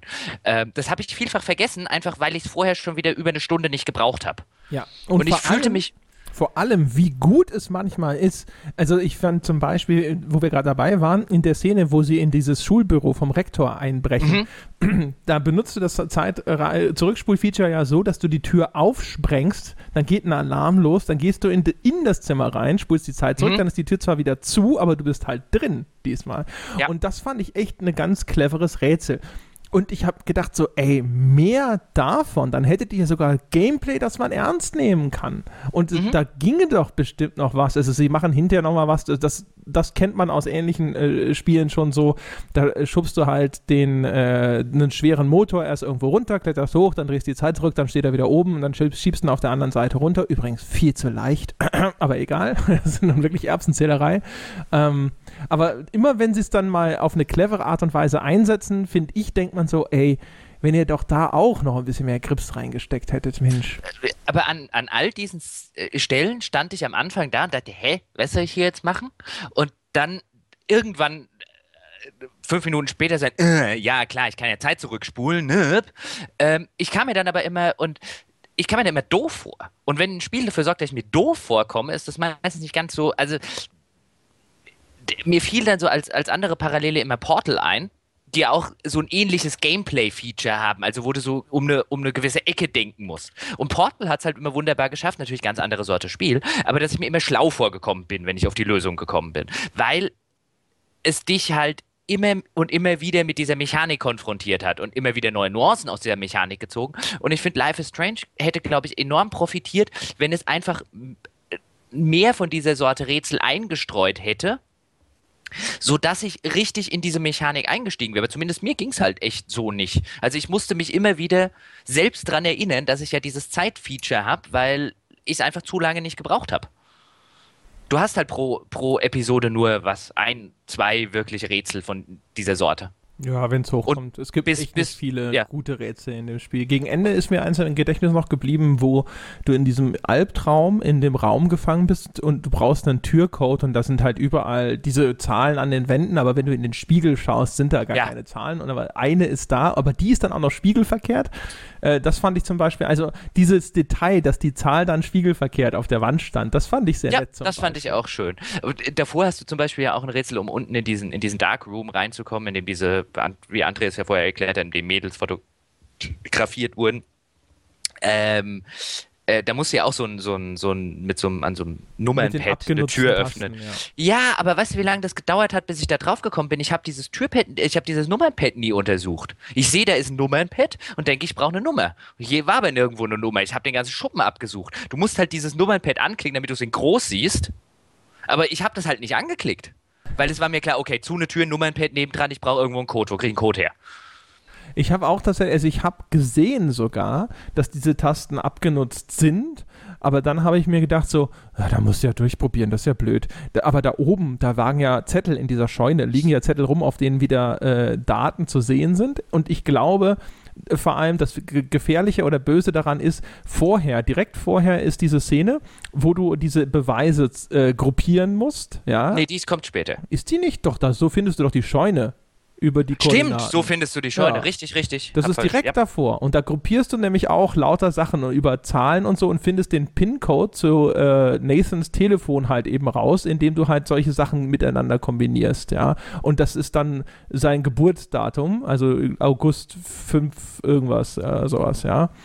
Und ähm, übrigens, äh, erschreckend, 25% nur haben diesen PIN-Code rausgefunden, laut Spielstatistiken. Just, just saying. Ja, schwache Leistung. Aber da sieht man mal, die Rätsel stehen nicht so im Vordergrund. Aber egal, auf jeden Fall, das, das hat man direkt vorher gemacht und deswegen bin ich auch erstmal automatisch davon ausgegangen, ich muss wieder in den Dokumenten irgendwo diesen Zahlencode finden. Und dann hinterher stand ich so davor und dachte schon so, Mensch, das gibt's doch gar nicht. Und dann kommt vom Spiel, wenn man zu lange an etwas scheitert, kommt auch wieder aus dem Off über Max Gedanken ein Hinweis. Und die sagt dann halt auch so, ah, die Zahlen sind ganz schön abgenutzt, äh, da muss ich wohl einfach genau. mal äh, auf mein Glück vertrauen. Und ich dachte mir, ach scheiße, ihr wollt wirklich, dass ich das durchprobiere. Ja, ja, und ich dachte mir halt, als das dann passiert ist, ey, welche Zahlen sind abgehängt? Woher weißt du das? Ich hab, du hast jetzt nicht mal angeguckt. Aber gut. Ähm, Das ist, oh, apropos, du hast ja. dir das nicht mal angeschaut. Das ist ganz ulkig übrigens äh, äh, in den Zusammenfassungen, in diesem Previously On, ja, Life is mhm. Strange. Es kommt am Anfang ja immer ein Rückblick auf die vorigen Episoden, äh, was ja sinnvoll und angenehm ist. Aber da sind manchmal Szenen enthalten, die gar nicht möglich sind in meiner Zeitlinie, so wie ich gespielt habe. Zum Beispiel in der fünften Episode und das kommt auch in Dialogen vor, in der fünften e-, Episode auf, bei der Vortex Club Party, ist das die fünfte mhm. oder die vierte? Ist ja egal, auf jeden Fall, da kannst du mit Victoria streiten. Und äh, dann macht ihr Max auf einmal Vorhaltungen wegen Danas Schwangerschaft. Und ich so, hä? Was? Woher weißt du das denn? Und habe jetzt hinterher in den Spielstatistiken gesehen, dass man den Schwangerschaftstest von Dana anschauen kann. Und dann weiß man, dass die schwanger war. Das habe ich nur nie gemacht. gemacht. Nein. Nicht? Nein. Ich habe das noch nicht mal gesehen, dass die, ich habe den nicht gefunden. Ja, aber in den, aber Max macht Victoria auf einmal Vorwürfe wegen etwas, was sie eigentlich gar nicht wissen kann. Und es gibt auch in diesen Zusammenfassungen kommen manchmal Dinge vor, wo ich mir, wo ich denke so, Moment, Moment, Moment, das haben wir gar nicht so gemacht. Okay, das ist mir jetzt nie aufgefallen beim, äh, aber ich glaube, ich habe auch nur zwei oder so von den Zusammenfassungen geguckt und dann gedacht, Previously On habe ich gerade gespielt ist vielleicht auch das Problem, wenn ich, wenn man wie ich so drauf steht, immer so ein bisschen diese äh, etwas kontroversen Entscheidungswege auszuprobieren. Dass dann natürlich vielleicht irgendwo da was reingeschnitten wird, wo sie sich denken, na, ich sag, niemand bringt den Hund um. Offensichtlich. Ähm, dann lass uns doch mal, würde ich sagen, ich überlege gerade, ob ich noch irgendwas, wenn wir, wenn wir, äh, ob wir noch irgendwas zum Gameplay schimpfen, zum, ob ich noch irgendwas zum Gameplay schimpfen habe. Ähm, aber es ist da vielleicht, um, um mal den Bogen, mich hat das auch nie äh, zu schlagen bei, auf Telltale, mich hat das auch nie bei Telltale gestört. Wenn ich eine gute Geschichte kriege, ist mir das Gameplay wurscht. Aber ich bin halt, ähm, äh, also dann muss es halt eine wirklich gute Geschichte sein. Dann mache ich notfalls auch wie bei Telltale-Spielen Quicktime-Events. Ich meine, ich finde die nicht super. Ich habe jetzt neulich äh, die erste Episode endlich mal gespielt von, ähm, wie heißt doch gleich, The Wolf Among Us, wo ja das ja anfängt mit so einem, mehr oder weniger mit so einem Quicktime-Kampf gegen den äh, äh, Holzfäller. Nie gespielt. Oder gegen den Förster, äh, was auch immer er sein soll. Im, äh, also im Englischen ist es ein Lumberjack. Was ist denn auf Deutsch? Wer ist denn der, der. Äh, ist es ein Holzfäller, der beim. Holzfäller. Ja, ja, aber es sind ja Märchenfiguren. Es gibt da ja dieses Märchen, bei dem er dann dem, dem großen bösen Wolf den äh, Bauch mit Steinen füllt und. Ja, der äh, Förster ist es, oder? Ist das, genau, oder ist ein Förster auf Deutsch oder ein Jäger. Ich bin mir nicht mehr sicher bei Grimm. Ähm, und der ist quasi, oder ist ganz am Anfang, äh, nach, dem, nach dem ersten Dialog, den du irgendwie in dem Spiel führst, gehst du halt in, in, so, ein, in so ein Zimmer rein und ähm, äh, machst halt einen, äh, kämpfst halt mit diesem Lumberjack. Und das besteht nur aus Quicktime-Events. Und da habe ich mir halt gedacht, okay, äh, gib mir erst eine Geschichte, oder äh, gut, gib mir erst eine vernünftige Geschichte, Prämisse und alles, bevor du mich mit Quicktime-Events äh, äh, nervst, weil jetzt finde ich es gerade echt extrem nervig. Aber wenn es wie bei Walking Dead ist, stört mich nicht mal das. Mich stört auch nicht, dass ich, dass ich äh, irgendwie in den, in den kurzen Adventure-Passagen irgendwie hinlatsche, gucke mir irgendwie fünf Dinge an und dann geht irgendwie die Geschichte weiter. Nervt mich nicht. Solange ich eine gescheite Geschichte kriege, ist mir das Gameplay bei der Art vom Spiel offen gestanden echt egal. Das ging ich verstehe, warum man es kritisiert. So. Gegen äh, Ende ging mir das dann auch so, weil da war ich dann endlich äh, sozusagen investiert in die Geschichte und dann hat mich das auch interessiert und dann hat mich, haben mich auch Details über diese Personen und so äh, interessiert. Aber gerade am Anfang, äh, wo ich das Spiel auch erstmal nur so ein bisschen so pseudo-intellektuell oder prätentiös fand oder wie man es auch nennen will, wo ich das Gefühl hatte, es, es will mehr Schein als Sein, ja, mit seinem ganzen Gesülze da über Kunst und und so und ah, die sensible Künstlerin schnarch, schnarch, schnarch, ich spiele eine Episode Dawson's Creek, was mache ich hier eigentlich, ja? Da ist es mir halt total auf den Zeiger gegangen und dann war halt das, das eigentliche Kerngameplay für mich halt einfach langweilig. Das hat mich gestört. Da habe ich mir gedacht, so, ey, komm, dann erzähl doch weiter. Wenn du, wenn du mir sonst nichts anzubieten hast, dann lass den Film laufen, bitte. Ja. Oder weil, weil es war ja auch noch, ist ja auch noch nichts Interessantes passiert in dem Moment. Äh, äh, das, das verstehe ich ja. Ich meine, diese Sorte, diese Sorte Spiel oder eigentlich jede Sorte Spiel, wenn du nicht in die Geschichte invest investiert bist, extrem, dann brauchst du natürlich das Gameplay, um dich zumindest dazu zu bringen, weiterzukommen und vielleicht an den Punkt zu kommen, wo du irgendwann in der, in, eben emotional investiert bist in der Geschichte. Aber ich finde halt diese grundsätzliche Kritik, auch bei, bei Telltale-Spielen finde ich halt albern, zu sagen, weil es kein besonders gutes Gameplay hat, müssen wir es kritisieren, abstrafen, wie auch immer. Ähm, weil wenn die Geschichte funzt, ist es einfach egal. diese Dinge, diese Dinge stehen und fallen mit ihrer Geschichte und nicht mit dem Gameplay. Das Gameplay ist total nebensächlich. Das Gameplay existiert nur da, eigentlich existiert es nur deswegen, damit man nachher sagen kann, es sei ein Spiel. Ja, es ist also häufig, wobei, also bei Life is Strange sieht man ja, dass sie durchaus auch einen relevantes ein Gameplay mehr, hätten ja. schaffen können, ja, und sie haben einen echt interessanten Ansatz dafür gefunden und haben ihn halt leider nur stellenweise hinbekommen. Bei Telltale würde ich dir recht geben, wenn es denn eine richtig gute Geschichte erzählen würde. Also, also die Walking Dead äh, Staffel 1, wie gesagt, ich finde die nach wie vor ist es halt eine ja, ist schon oberes Mittelmaß und so, aber für ein Spiel, das eben so alleine auf seine Story aufbaut und so, da ist mir Life is Strange erheblich sympathischer.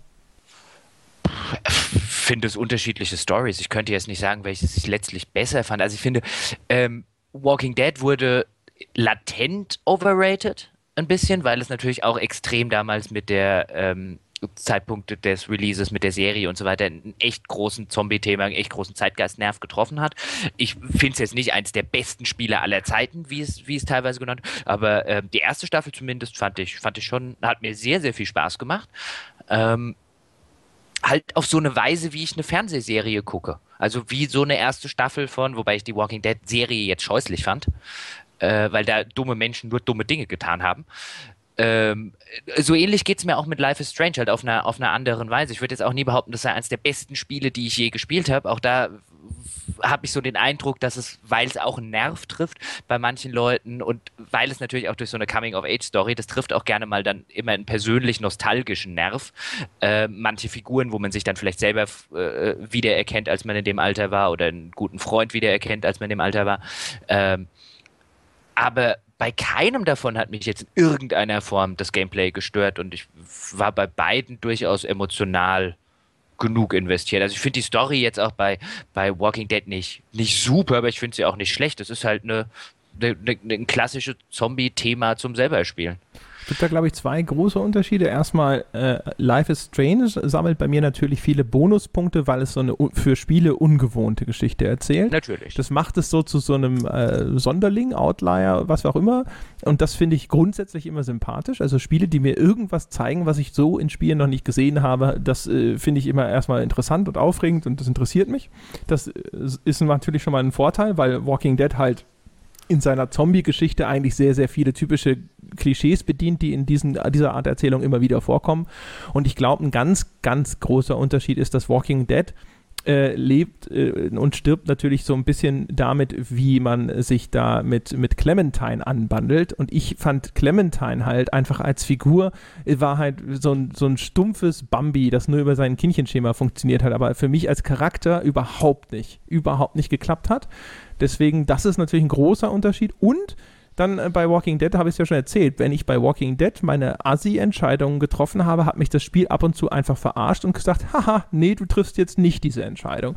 Und das hat äh, Life is Strange dankenswerterweise nicht gemacht. Wenn ich Doch, will, Life dass Katie vom Dach am, springt, dann springt ja, Katie vom Dach. Life, oh, genau, und Life is Strange macht das halt am Ende. Alles, was du gemacht hast, bis zu der großen Entscheidung am Ende, ist vollkommen irrelevant. Das macht es halt in der letzten Folge. Das macht, wenn du in der letzten Folge dich so entscheidest, ist Katie nie vom Dach gesprungen.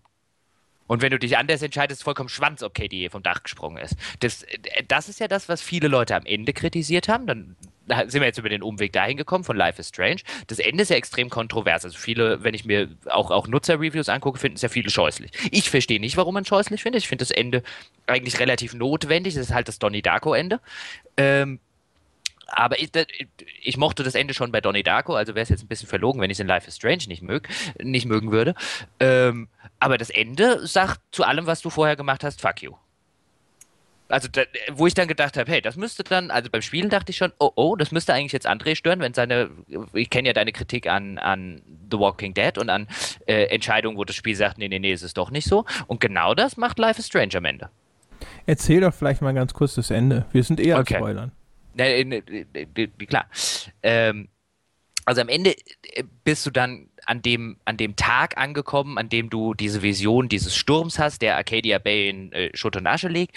Und die große Entscheidung, die du am Ende treffen kannst, es kommt halt quasi raus, wenn man es so nennen kann, dass überhaupt was rauskommt, ähm, dass es offensichtlich Chloe ist. Und ähm, die, die Tatsache, dass du am Anfang durch dieses Zeitfeature Chloe gerettet hast, ähm, das diesen Sturm auslöst, der dann alles vernichtet. Und du kannst dich entscheiden, willst du jetzt Chloe retten und die ganze Stadt, in, inklusive deiner äh, übrigen Freunde und äh, Chloes Familie und wen nicht alles äh, draufgehen zu lassen in dem Sturm? Oder ähm, gehst du nochmal zurück an den Anfangspunkt, wo das angefangen hat, wo Chloe, äh, Chloe erschossen wird und äh, greifst einfach nicht ein? Und sorgst so dafür, dass äh, diese Katastrophe in dem Ort nicht passiert. Und das ist ja, also zumindest so, so würde ich das lesen, beziehungsweise mir, mir angucken das, wie auch Donnie Darko funktioniert, wenn du, der hast du denn gesehen, oder? Den habe ich gesehen. Das ist genau. der mit dem komischen Hasen. Das ist der mit dem komischen Hasen. Es gibt übrigens ein Äquivalent zu dem komischen Hasen von Donnie Darko in äh, Life is Strange, nämlich das, äh, das Reh. Reh ja. Ja. Ähm, und letztlich sind das ja beides keine Filme oder keine, keine Geschichten. Das finde ich ja das Interessante über auch über in der Zeit zurückreisen. Es ist ja eigentlich eine in der Zeit vorreisen. Also letztlich kommst du ja zumindest, wenn du diese offensichtlich von den Entwicklern so gewollte, weil ich meine, das eine, das eine Outro von dem einen Intro ist 30 Sekunden lang, das andere drei Minuten. Da, da weißt du schon, was die Entwickler von dir eigentlich wollten. Ähm, ist es weniger ein, du hast bist die ganze Zeit in der Zeit zurückgereist, sondern letztlich bist du in der Zeit einmal nach vorne gereist und hast dir angeguckt, was passiert, wenn du diese Entscheidung, also dieses Zeit zurückdrehen an diesem ersten Moment machst. Und es führt zu einer Katastrophe oder führt zu schlechten Dingen. Und bei Donnie Darko ist es ja so, dass am Ende Jake Gyllenhaal wieder in seinem Bett liegt und eben nicht aufsteht und sich von dieser Flugzeugturbine erschlagen lässt, weil er gesehen hat, was passiert, wenn er nicht stirbt. Und dasselbe passiert ja dann bei, bei Life is Strange. Äh, wenn du das Ende wählst, indem du, du hast jetzt alles gesehen, was passiert, wenn du Chloe rettest. Und deswegen rettest du Chloe nicht.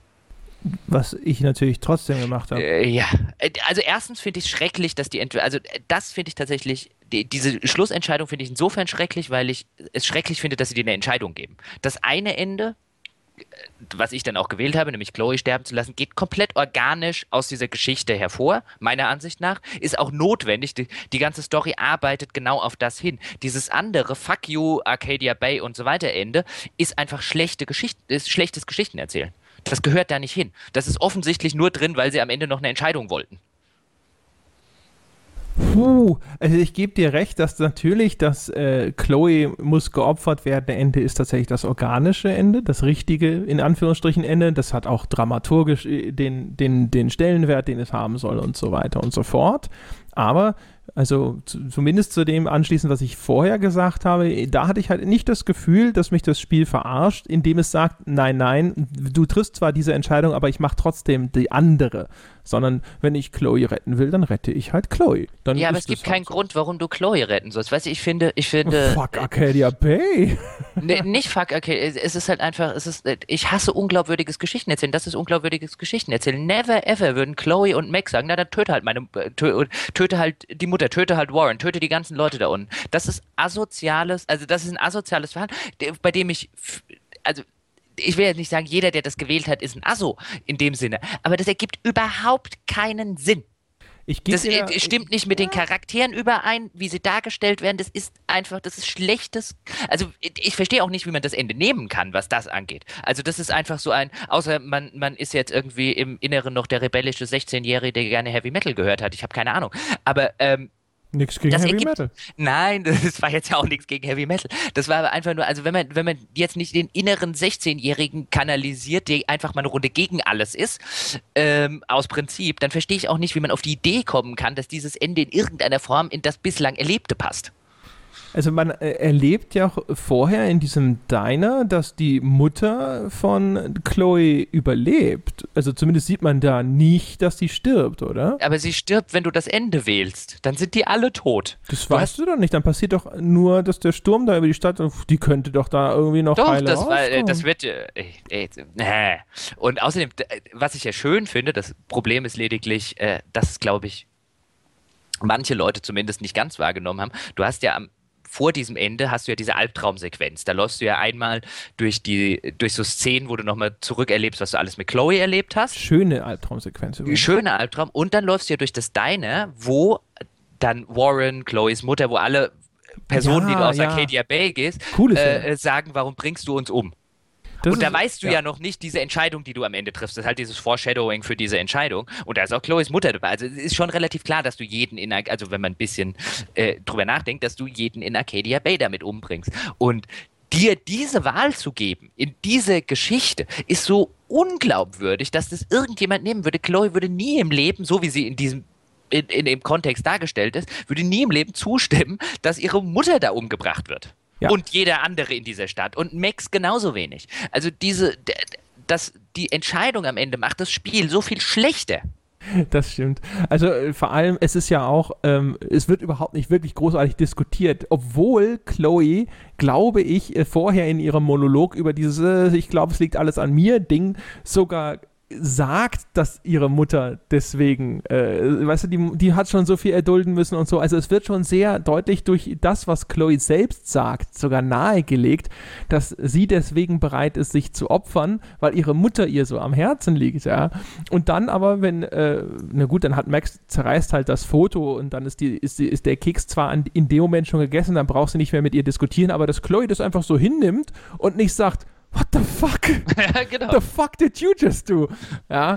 Äh, das ist in der Tat total unglaubwürdig. Aber diese Diner-Szene ist übrigens sehr cool. Ne? Also auch wenn ja, du da äh, durchläufst groß, und diese, diese, Figuren, die sagen ja auch von links und rechts lauter, äh, lauter mhm. verschiedene mhm. Dinge. Also äh, und, und die alle so deine Entscheidungen, ja, die reflektieren äh, häufig die Entscheidungen, die, die du getroffen hast, äh, die, von denen diese Figur dann betroffen war. Das war eine sehr schöne Szene. Ja, ins, insbesondere wenn du dann halt merkst, auf was diese Szene abzieht, weil in dem Moment, wo du durch diesen Spießrutenlauf durchläufst von Leuten, die dir sagen, warum bringst du uns um, warum machst du das, stehst du ja irgendwie da, wie, ich bring doch gar niemanden um, ich versuche euch, also zumindest mir ging es so, ich versuche euch ganzen Penner doch zu retten und dann so ein paar Minuten später, oh, ach deswegen. Ja, und dann ähm, Socks. Jetzt kannst du genau. sie auch verrecken lassen.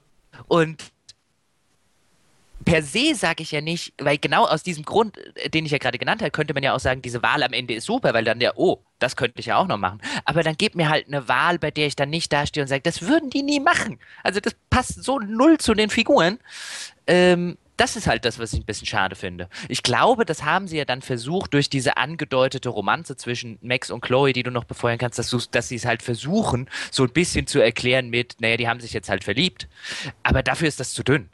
Ja, ist es tatsächlich. Also selbst ich, ich habe immer darauf hingespielt, also ich habe tatsächlich immer auf diese Romanze hingespielt, aber da, nach dem Kuss geht da ja auch fast nichts mehr, da ist eigentlich nichts mehr. Ja, das ist damit erstmal abgehakt, so, hey, zweite Staffel, klick, hoffentlich, dr wir drücken die Daumen und so.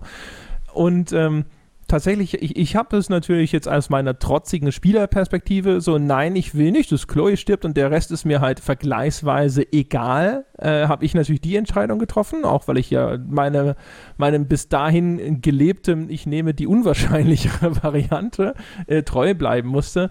Aber ich gebe dir völlig recht, also eigentlich ich habe auch völlig erwartet, dass, äh, dass in dem Falle dann Chloe eingreift, ja, und dann eben beides zum gleichen Ergebnis führt, nur um mich dann natürlich dann darüber zu beschweren, aber äh, tatsächlich, äh, ja, das haben sie nicht gemacht. Aber ob das jetzt die bessere Wahl war in diesem einen Fall, da gebe ich dir recht, da kann man natürlich echt drüber streiten. Sie hätten vielleicht einfach da überhaupt keine Entscheidung mehr äh, lassen sollen, sondern hätten sagen sollen, hier, jetzt erzählen wir unsere Geschichte konsequent zu Ende, Freunde.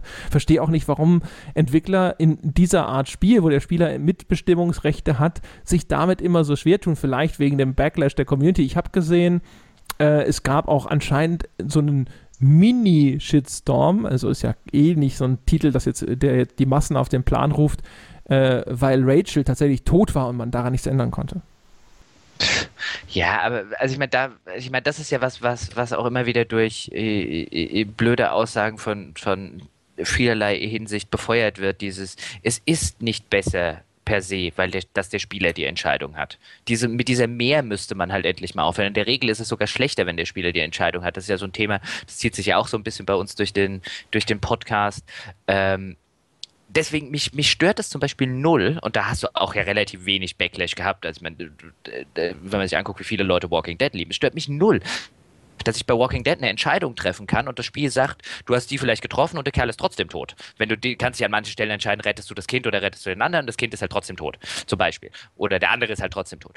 Und mich stört das null, weil bloß weil ich eine Entscheidung treffe, insbesondere in so einem Survival-Setting, heißt das noch lange nicht, dass am Ende rauskommt, was ich will, dass rauskommt. Ich kann auch, so funktioniert die Realität nicht, so funktioniert das Leben nicht. Das Leben funktioniert häufig genug so, dass ich eine Entscheidung treffe und die Realität sagt, und es geht trotzdem anders aus.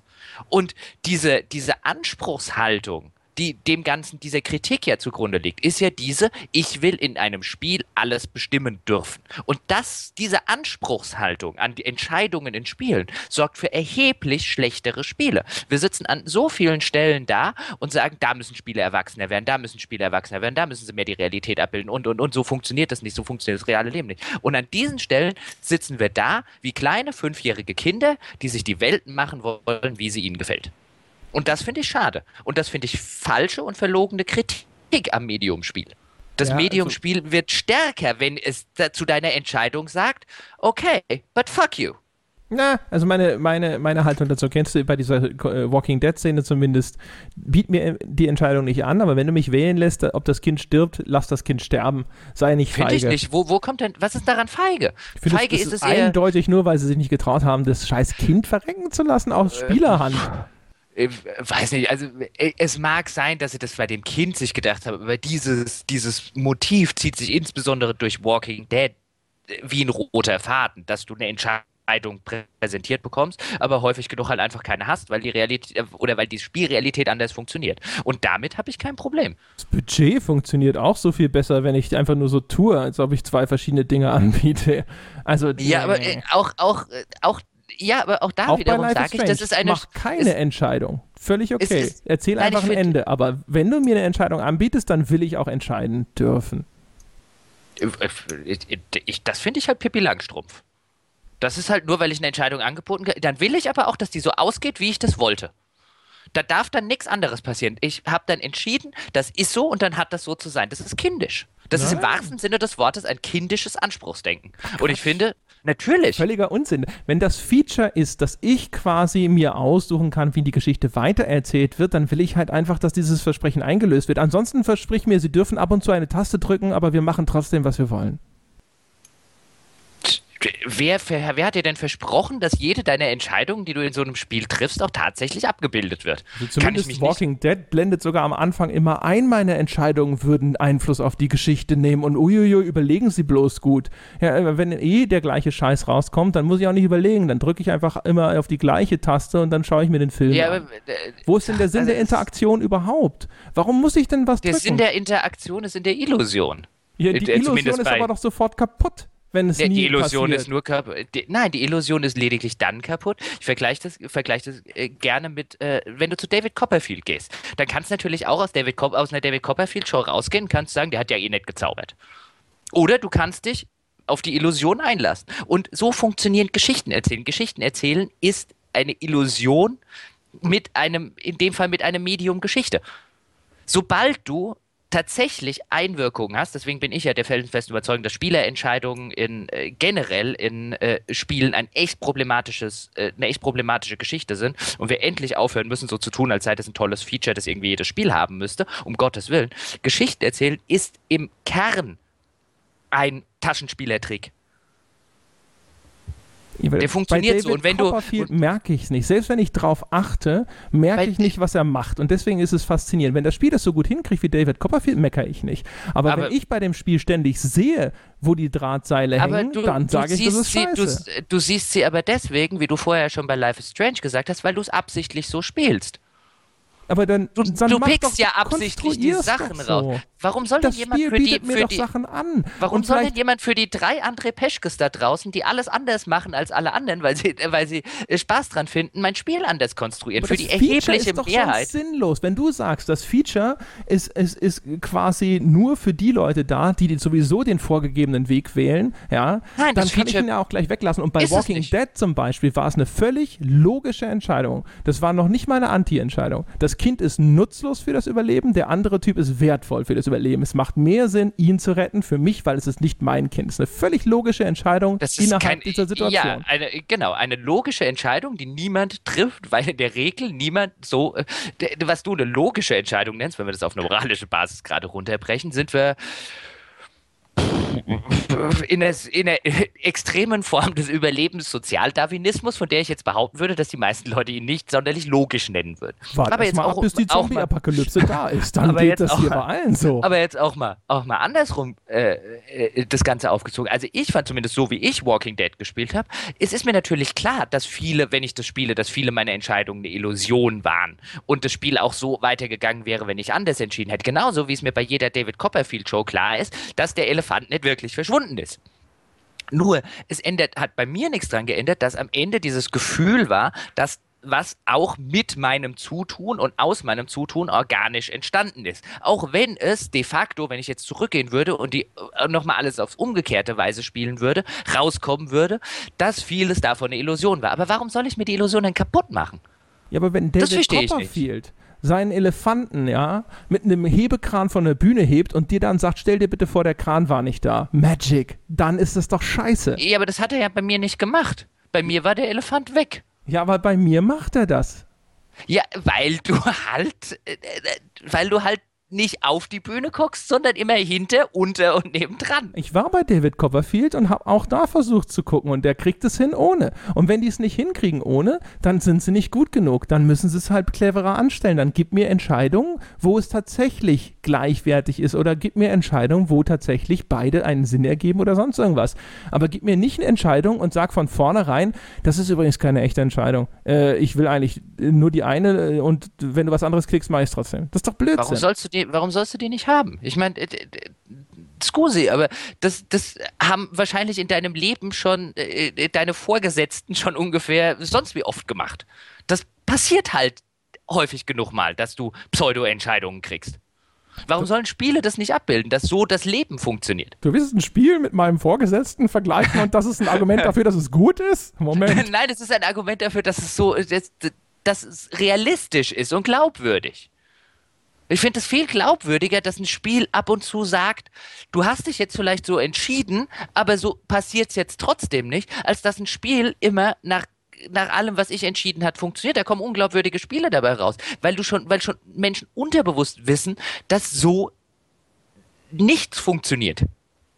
Aber ich kann nicht, ich sitze nicht immer da und hab, oh, ich mache das entweder so oder so, und egal wie ich entscheide, es kommt dann dabei raus, was, ich, was, was dabei rauskommen soll. So, so funktioniert das Leben nicht. Wie hast also du dich jetzt bei, bei, bei, bei Life is Strange dann ständig geärgert, dass du irgendwas angeklickt hast und dann ist tatsächlich passiert, was du gedrückt hast? Es ist ja nicht ständig passiert, was ich gedrückt habe. Weiß ich nicht. Wann ist denn mal was tatsächlich, wann ist denn Life Happens tatsächlich mal passiert? Also, wo ich jetzt gerade, ich hat, wir hatten vorher das schöne große Beispiel, bei dem bei mir ist Kate runtergehüpft, obwohl ich nicht wollte, dass sie runterhüpft. Life Happens. Da hat das Spiel eben nicht gesagt. Kannst du, äh, was, wenn das ein BioWare-Spiel gewesen wäre, hättest du jetzt die Wahl gehabt, rettest du Kate oder lässt du Kate hüpfen?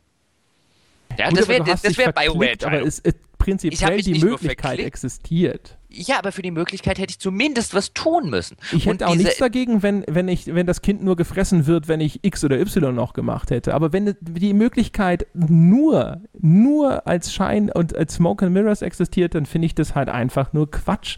Dann ist das Feature unnötig. Dann lass den Film doch einfach laufen. Warum muss ich dann noch einen Knopf drücken? Das äh, stört doch dann einfach nur die Erzählung.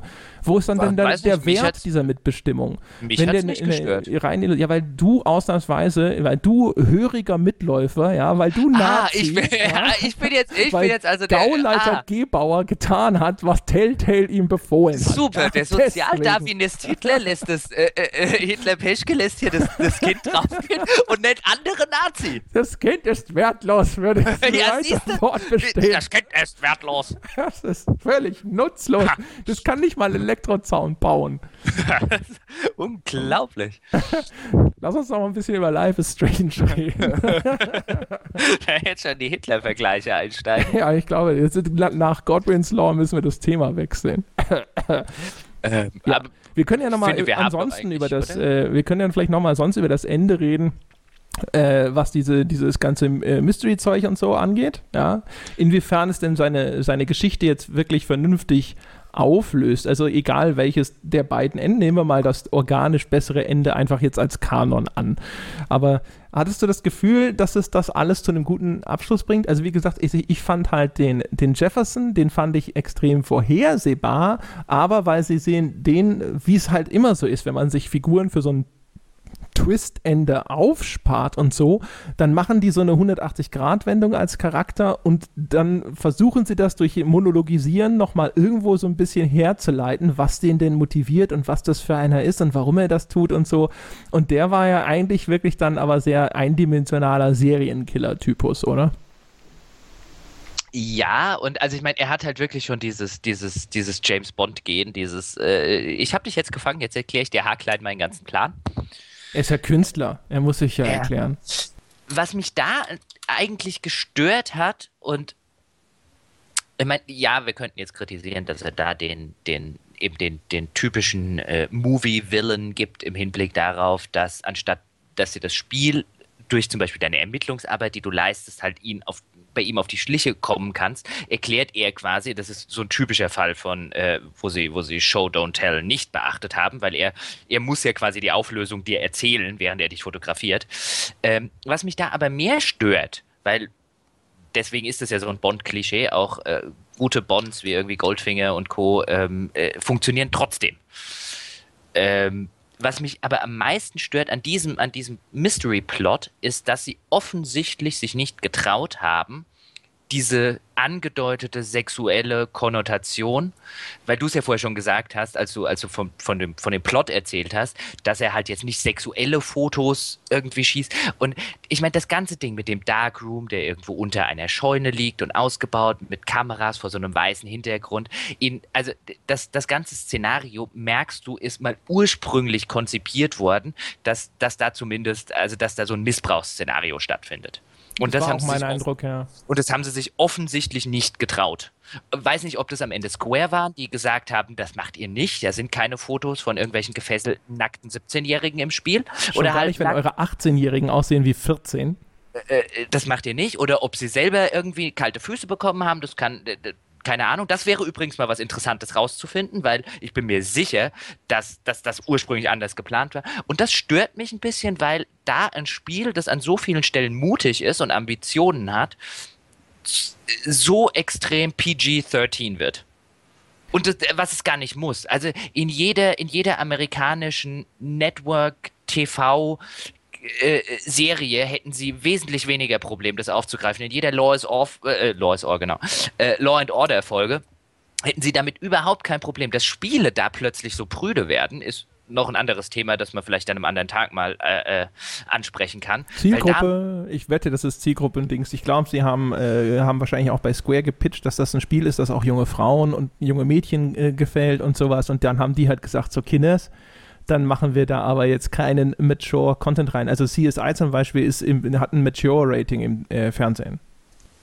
Ja, läuft aber trotzdem auch dazu. Also ich meine, äh, wo du halt denkst, also, das ist halt Familienunterhaltung im amerikanischen Fernsehen. Also, dass du da halt trotzdem im, im Spielebereich noch so prüde bist, äh, weil du kannst ja auch insbesondere in dieser, in dieser äh, stilisierten ähm, äh, Variante die, die, die Grafik oder die, die, der ganze Art, das ganze Artdesign des Spiels, du musst natürlich keine nackten 17-Jährigen zeigen, du kannst es auch andeuten. Aber diese, diese völlige Weigerung oder trotz eines offensichtlich anderen Szenarios bringt mich halt zu dem Schluss, dass da irgendwann jemand eingeschritten ist. Es ergibt auch überhaupt keinen Sinn, dass der Typ Frauen entführt, sie, äh, sie unter Drogen setzt und dann angekleidet fotografiert und wieder laufen lässt. Außer bei der einen, nämlich Rachel, die äh, ja der sein, sein, äh, die dann dieser Nathan, der ja quasi so sein, sein Lehrling ist, entführt hat und aus Versehen mit einer Überdosis ähm, äh, umgebracht hat. Es ergibt überhaupt keinen Sinn in dem Szenario. Also dem, dem Szenario, finde ich, merkst du so extrem an, dass das früher mal so ein Serienkiller-Szenario war. Der entführt halt junge Mädchen, äh, fotografiert die, äh, mit, auch mit, mit vor so einem sexuellen Hintergrund. Weil es geht ja auch, und das merkst du ja auch, wenn er erzählt, es geht ja um das Erwachsenwerden. Er will ja quasi diesen Verlust der Unschuld in Bilder fassen. Und auch das ist ja ein extrem sexuelles Motiv. Je nachdem, wie er das interpretiert, aber ja, auch überhaupt, ja, aber, wie er, das zu denn, gedenkt zu tun, ist ja, wird ja, bleibt ja in dieser Form völlig unklar. Er sagt ja, er will diesen Moment äh, dokumentieren, wie Unschuld korrumpiert wird. Aber wo die Korruption herkommt. Genau, indem man ge gefesselt auf und angezogen auf einem. Äh, äh, genau, deswegen meine ich ja, es ist ein sexuelles Motiv im Hinblick von einem ähm, wenn, wenn wir jetzt über so ein Missbrauchs- oder ein Vergewaltigungsszenario reden, dann ergibt es auf eine perfide psychopathische Weise Sinn, was er sagt. So wie es im Spiel dann dargestellt wird, ergibt es überhaupt keinen oder zumindest relativ wenig, außer das, keine Ahnung, wenn man jetzt ganz äh, viel Gehirnakrobatik einstellt, dann fällt einem da schon was ein, so nach dem Motto, ja, und äh, weiß ich jetzt irgendwie da Angst oder um ihr Leben ringen oder weiß der Himmel was, keine Ahnung. Aber es ist auf jeden Fall, ich gebe dir da recht, also das war auch mein Eindruck. Ich finde auch die Beziehung zwischen ihm und Nathan, weil sie ihn ja auch so aus dem Hut zaubern, die wird ja überhaupt nicht erforscht und ist für mich auch überhaupt nicht nachvollziehbar. Weißt du, also man hat ja nie irgendwo davon was großartig mitbekommen, warum Nathan da sein Eleve wird und was das alles und so. Das ist alles ich bin, eher. Ich bin, ich bin mir eigentlich sehr sicher, da sprichst du auch wieder was Gutes an, zumal ja auch extrem äh, deutlich angedeutet wird, zumindest vorher, dass es eigentlich Nathans Vater ist, der hinter dem ganzen Ding steckt. Ähm, ich bin mir eigentlich ziemlich sicher, dass dort, dass diese ganze Geschichte mit dieser, mit diesem Fotografieren und mit Nathan und mit den Lehrern und so weiter, dass, dass da irgendwann im Laufe der Produktion extrem was umgeschrieben wurde. Wahrscheinlich, weil man gesagt hat, wir müssen das, äh, äh das geht so nicht auf die äh, äh mit halbnackten 17-Jährigen und so, die da vergewaltigt werden. Ja, also ich glaube, ich glaube, wenn, wir, wenn, man, gewesen, ja, ja. wenn man, wenn man ursprünglich und ich glaube, da kommen dann oder kann ich mir vorstellen, da kommt dann solche Sachen her wie diese, wie dieses extreme, e, dieser extreme Expositionsgespräch, was er dann macht mit dem. Deswegen tue ich das und ich erkläre dir jetzt alles haarklein. Das wirkt in diesem ganzen Kontext extrem wie ein. Naja gut, wenn, wenn wir das nicht machen dürfen oder nicht machen sollen, wie wir es ursprünglich vorhatten, dann brauchen wir jetzt schnell eine andere Lösung und dann hast du halt diesen typischen Bond-Bösewicht-Talk. Ja, weiß man nicht, ob der äh, so oder so gekommen wäre, aber ja. Auch zum Beispiel äh, mit Nathan und diesem Vortex Club, die ja äh, da auch äh, Mädchen unter Drogen gesetzt haben. Das ist ja Katies Schicksal, dass sie da rumgeknutscht hat dann hinterher und sowas. Also auch da ist ja so ein Missbrauchsszenario, das ja zumindest gerade in den USA auch etwas ist, was da jetzt vor gar nicht so langer Zeit sehr populär war, weißt du, auch mit den ja, ja, äh, Sportlern und, und sowas. So. Ja, genau. Oder ja. mit den, mit den, mit den äh, bekannten Sportlern, die Mädchen missbraucht haben und die dann aber nicht zur Rechenschaft gezogen wurden, weil sie wichtig oh. waren jahrelang und so weiter. Und Nathan Prescott ist ja auch so ein wichtiger, nur weil sein Vater halt so reich ist und ein Mäzen der Schule ist und so. Also das sind äh, auch, auch bei diesem, weil du es gerade ansprichst, bei diesem ganzen, diese, also dieses Video bei Kathy, wir hatten es ja, Katie, wir hatten es ja vorher schon angesprochen, das siehst du ja nie als Spieler. Also auch Max sieht es offensichtlich nie, dieses Video. Es ist aber ein zentrales Plot-Element und auch Max wundert sich offensichtlich nie, dass sie dieses Video nie gesehen hat, von dem da irgendwie alle reden und das ganz scheußlich ist. Und selbst wenn man das irgendwie eklig und widerlich findet, wird man zumindest mal sich angucken, worüber die denn zur Hölle da alle reden und warum die eine äh, Suizidgedanken hegt. Ähm, und auch da, finde ich, merkt man, ich glaube, das war mal geplant, dass man das sieht. Das weiß ich nicht. Ich habe das Gefühl, dass äh, Max als Charakter dadurch definiert wird, dass sie eben so, über sowas steht und sich das nicht anschaut in dem Falle. Ja, aber man weiß ja nicht mehr wirklich, was die da gemacht hat. Es wird also ja immer wieder erzählt, dass man da sieht, dass sie da rumknutscht. Ja, aber rumknutscht ist, also wie gesagt, meine, mein, meine Theorie wäre lediglich mit dem, was auch später passiert, ähm, äh, unter dem, unter dem Hinblick, unter der, äh, ja, in dem Kontext ähm, wie dann halt am Ende auch äh, äh, aus einer eigentlich offensichtlichen Vergewaltigungsszene dann ein relativ unschuldiges, ich fotografiere halt gefesselte Menschen, was überhaupt keinen Sinn ergibt. Warum zur Hölle fotografiert er nicht Leute, die er nicht entführt hat? Wenn er, wenn er, wenn er einfach nur Jugendliche fotografieren will, ähm, kann ich mir halt echt schon vorstellen, dass auch mit dem Video ein bisschen was anderes geplant war und dass man da halt äh, äh Sachen rausgekattet hat, weil äh, irgendeine Political Correctness Abteilung gesagt hat, hm, das könnte kontrovers werden. Und wie wir ja schon mal an dieser Stelle gesagt haben, äh, haben ja Spieleentwickler vor allem, was kontrovers ist, äh, Angst wie der Teufel vom Weihwasser. Ja, das stimmt. Also ich würde mir, ich würde mir vorstellen, dass es wirklich tatsächlich sogar noch eine Ebene drunter war, dass man nicht mal eine Kontroverse befürchtete, sondern es ging einfach wahrscheinlich um Altersfreigaben und um die, die Zielgruppe, die, die dadurch vielleicht eingeschränkt wird bei den Eltern, die auf sowas achten oder so. Aber das ja, ist ja, kommt aufs Gleiche das, raus. Ich glaube nicht, dass es eine Altersfreigabe ist, weil in Europa wäre es wurscht und in den USA, da rauchen welche. Also die haben allein schon ihr M fürs Gerauche. Jetzt müsste man mal nachschauen, was die für eine Freigabe haben. Ich, ich, ich google gerade. Google du das mal, ja. Ich google gerade.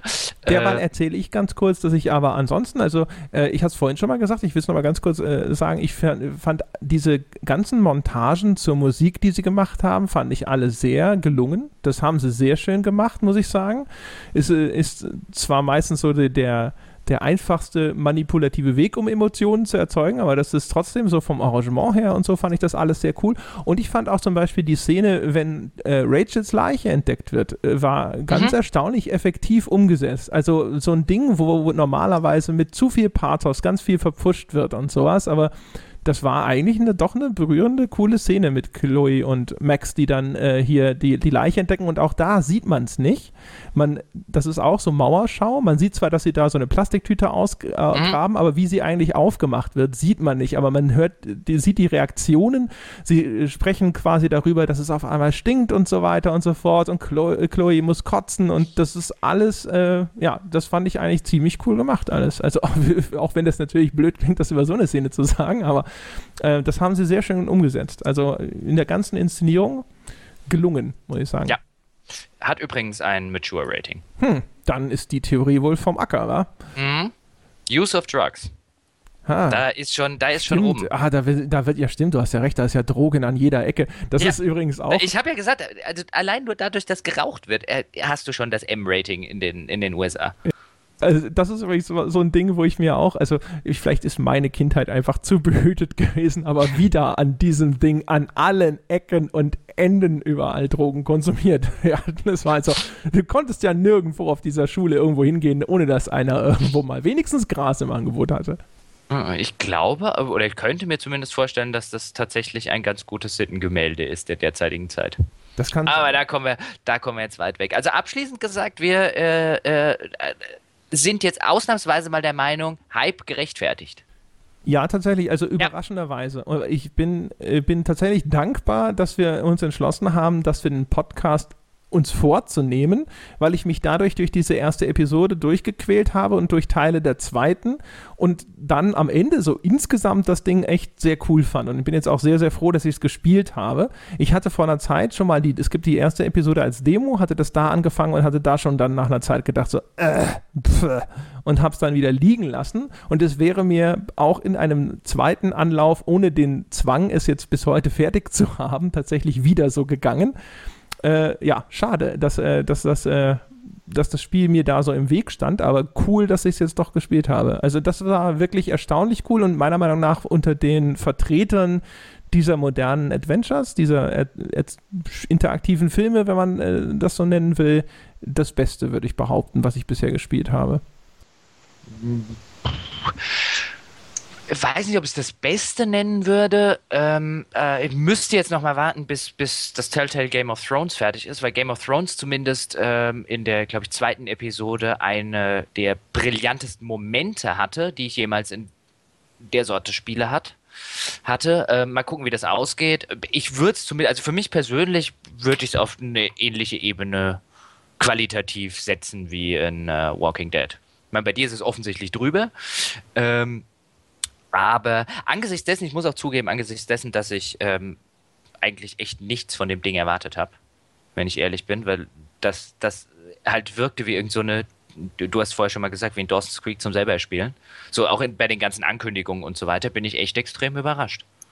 Also bei mir ist natürlich auch die Vergleichsmenge etwas dünn, also weil mich die, die Titel, die ich äh, jetzt aus dem, dem Genre gespielt habe, bislang meistens irgendwo enttäuscht haben, habe ich jetzt nicht wahnsinnig viel außerhalb dem gespielt, was ich beruflich so vor die Flinte bekommen habe. Also ich habe jetzt halt die ganzen Quantic Dream Sachen gespielt, ich habe das Walking Dead gespielt.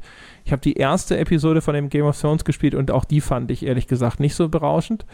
Ähm, und ansonsten, also es gibt ja zum Beispiel auch noch das Tales from the Borderlands, das ist extrem hoch gelobt. Das habe ich noch nicht gespielt. Äh, das Wolf Among Us soll auch gut sein und so. Und die habe ich halt alle liegen lassen, weil mir das gleiche ja auch immer bei dem Walking Dead versprochen wurde und ich da schon nicht mitgekommen bin. Und ich deswegen mir gedacht habe, so, okay, ja, ja, ja, ja, ja, ich weiß, das ist halt total super und hab's dann meistens einfach links liegen lassen und lieber was anderes gespielt. Aber Life is Strange, doch, ja, sehr schön und wie gesagt, also alleine Bonuspunkte, weil es einfach ein, ein, eine Geschichte erzählt, wie, wie äh, ja, ich, mir wird jetzt gerade gar kein anderes Spiel ein, einfallen, das so eine Geschichte erzählt.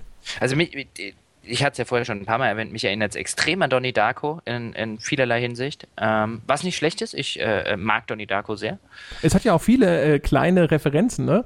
Also de, da gibt es äh, angefangen mit dem, äh, diesen Autokennzeichen, Twin Peaks und Twilight mhm. Zone. Ja. Dann äh, Twin Peaks Referenzen, da gibt es auf dem einen Spiegel ist dieses Fire Walk With Me, ist durchgestrichen mhm. auf dem Spiegel zu sehen und so. Also es ist. Und irgendeiner hat auch äh, bei diesen, bei diesen, bei diesen ähm, neben den neben den Türen von den, in dem Wohnheim, wo ja jeder so seine Tafel hat, auf die er Dinge schreiben und malen kann, steht doch bei einem, steht doch Red Rum, oder?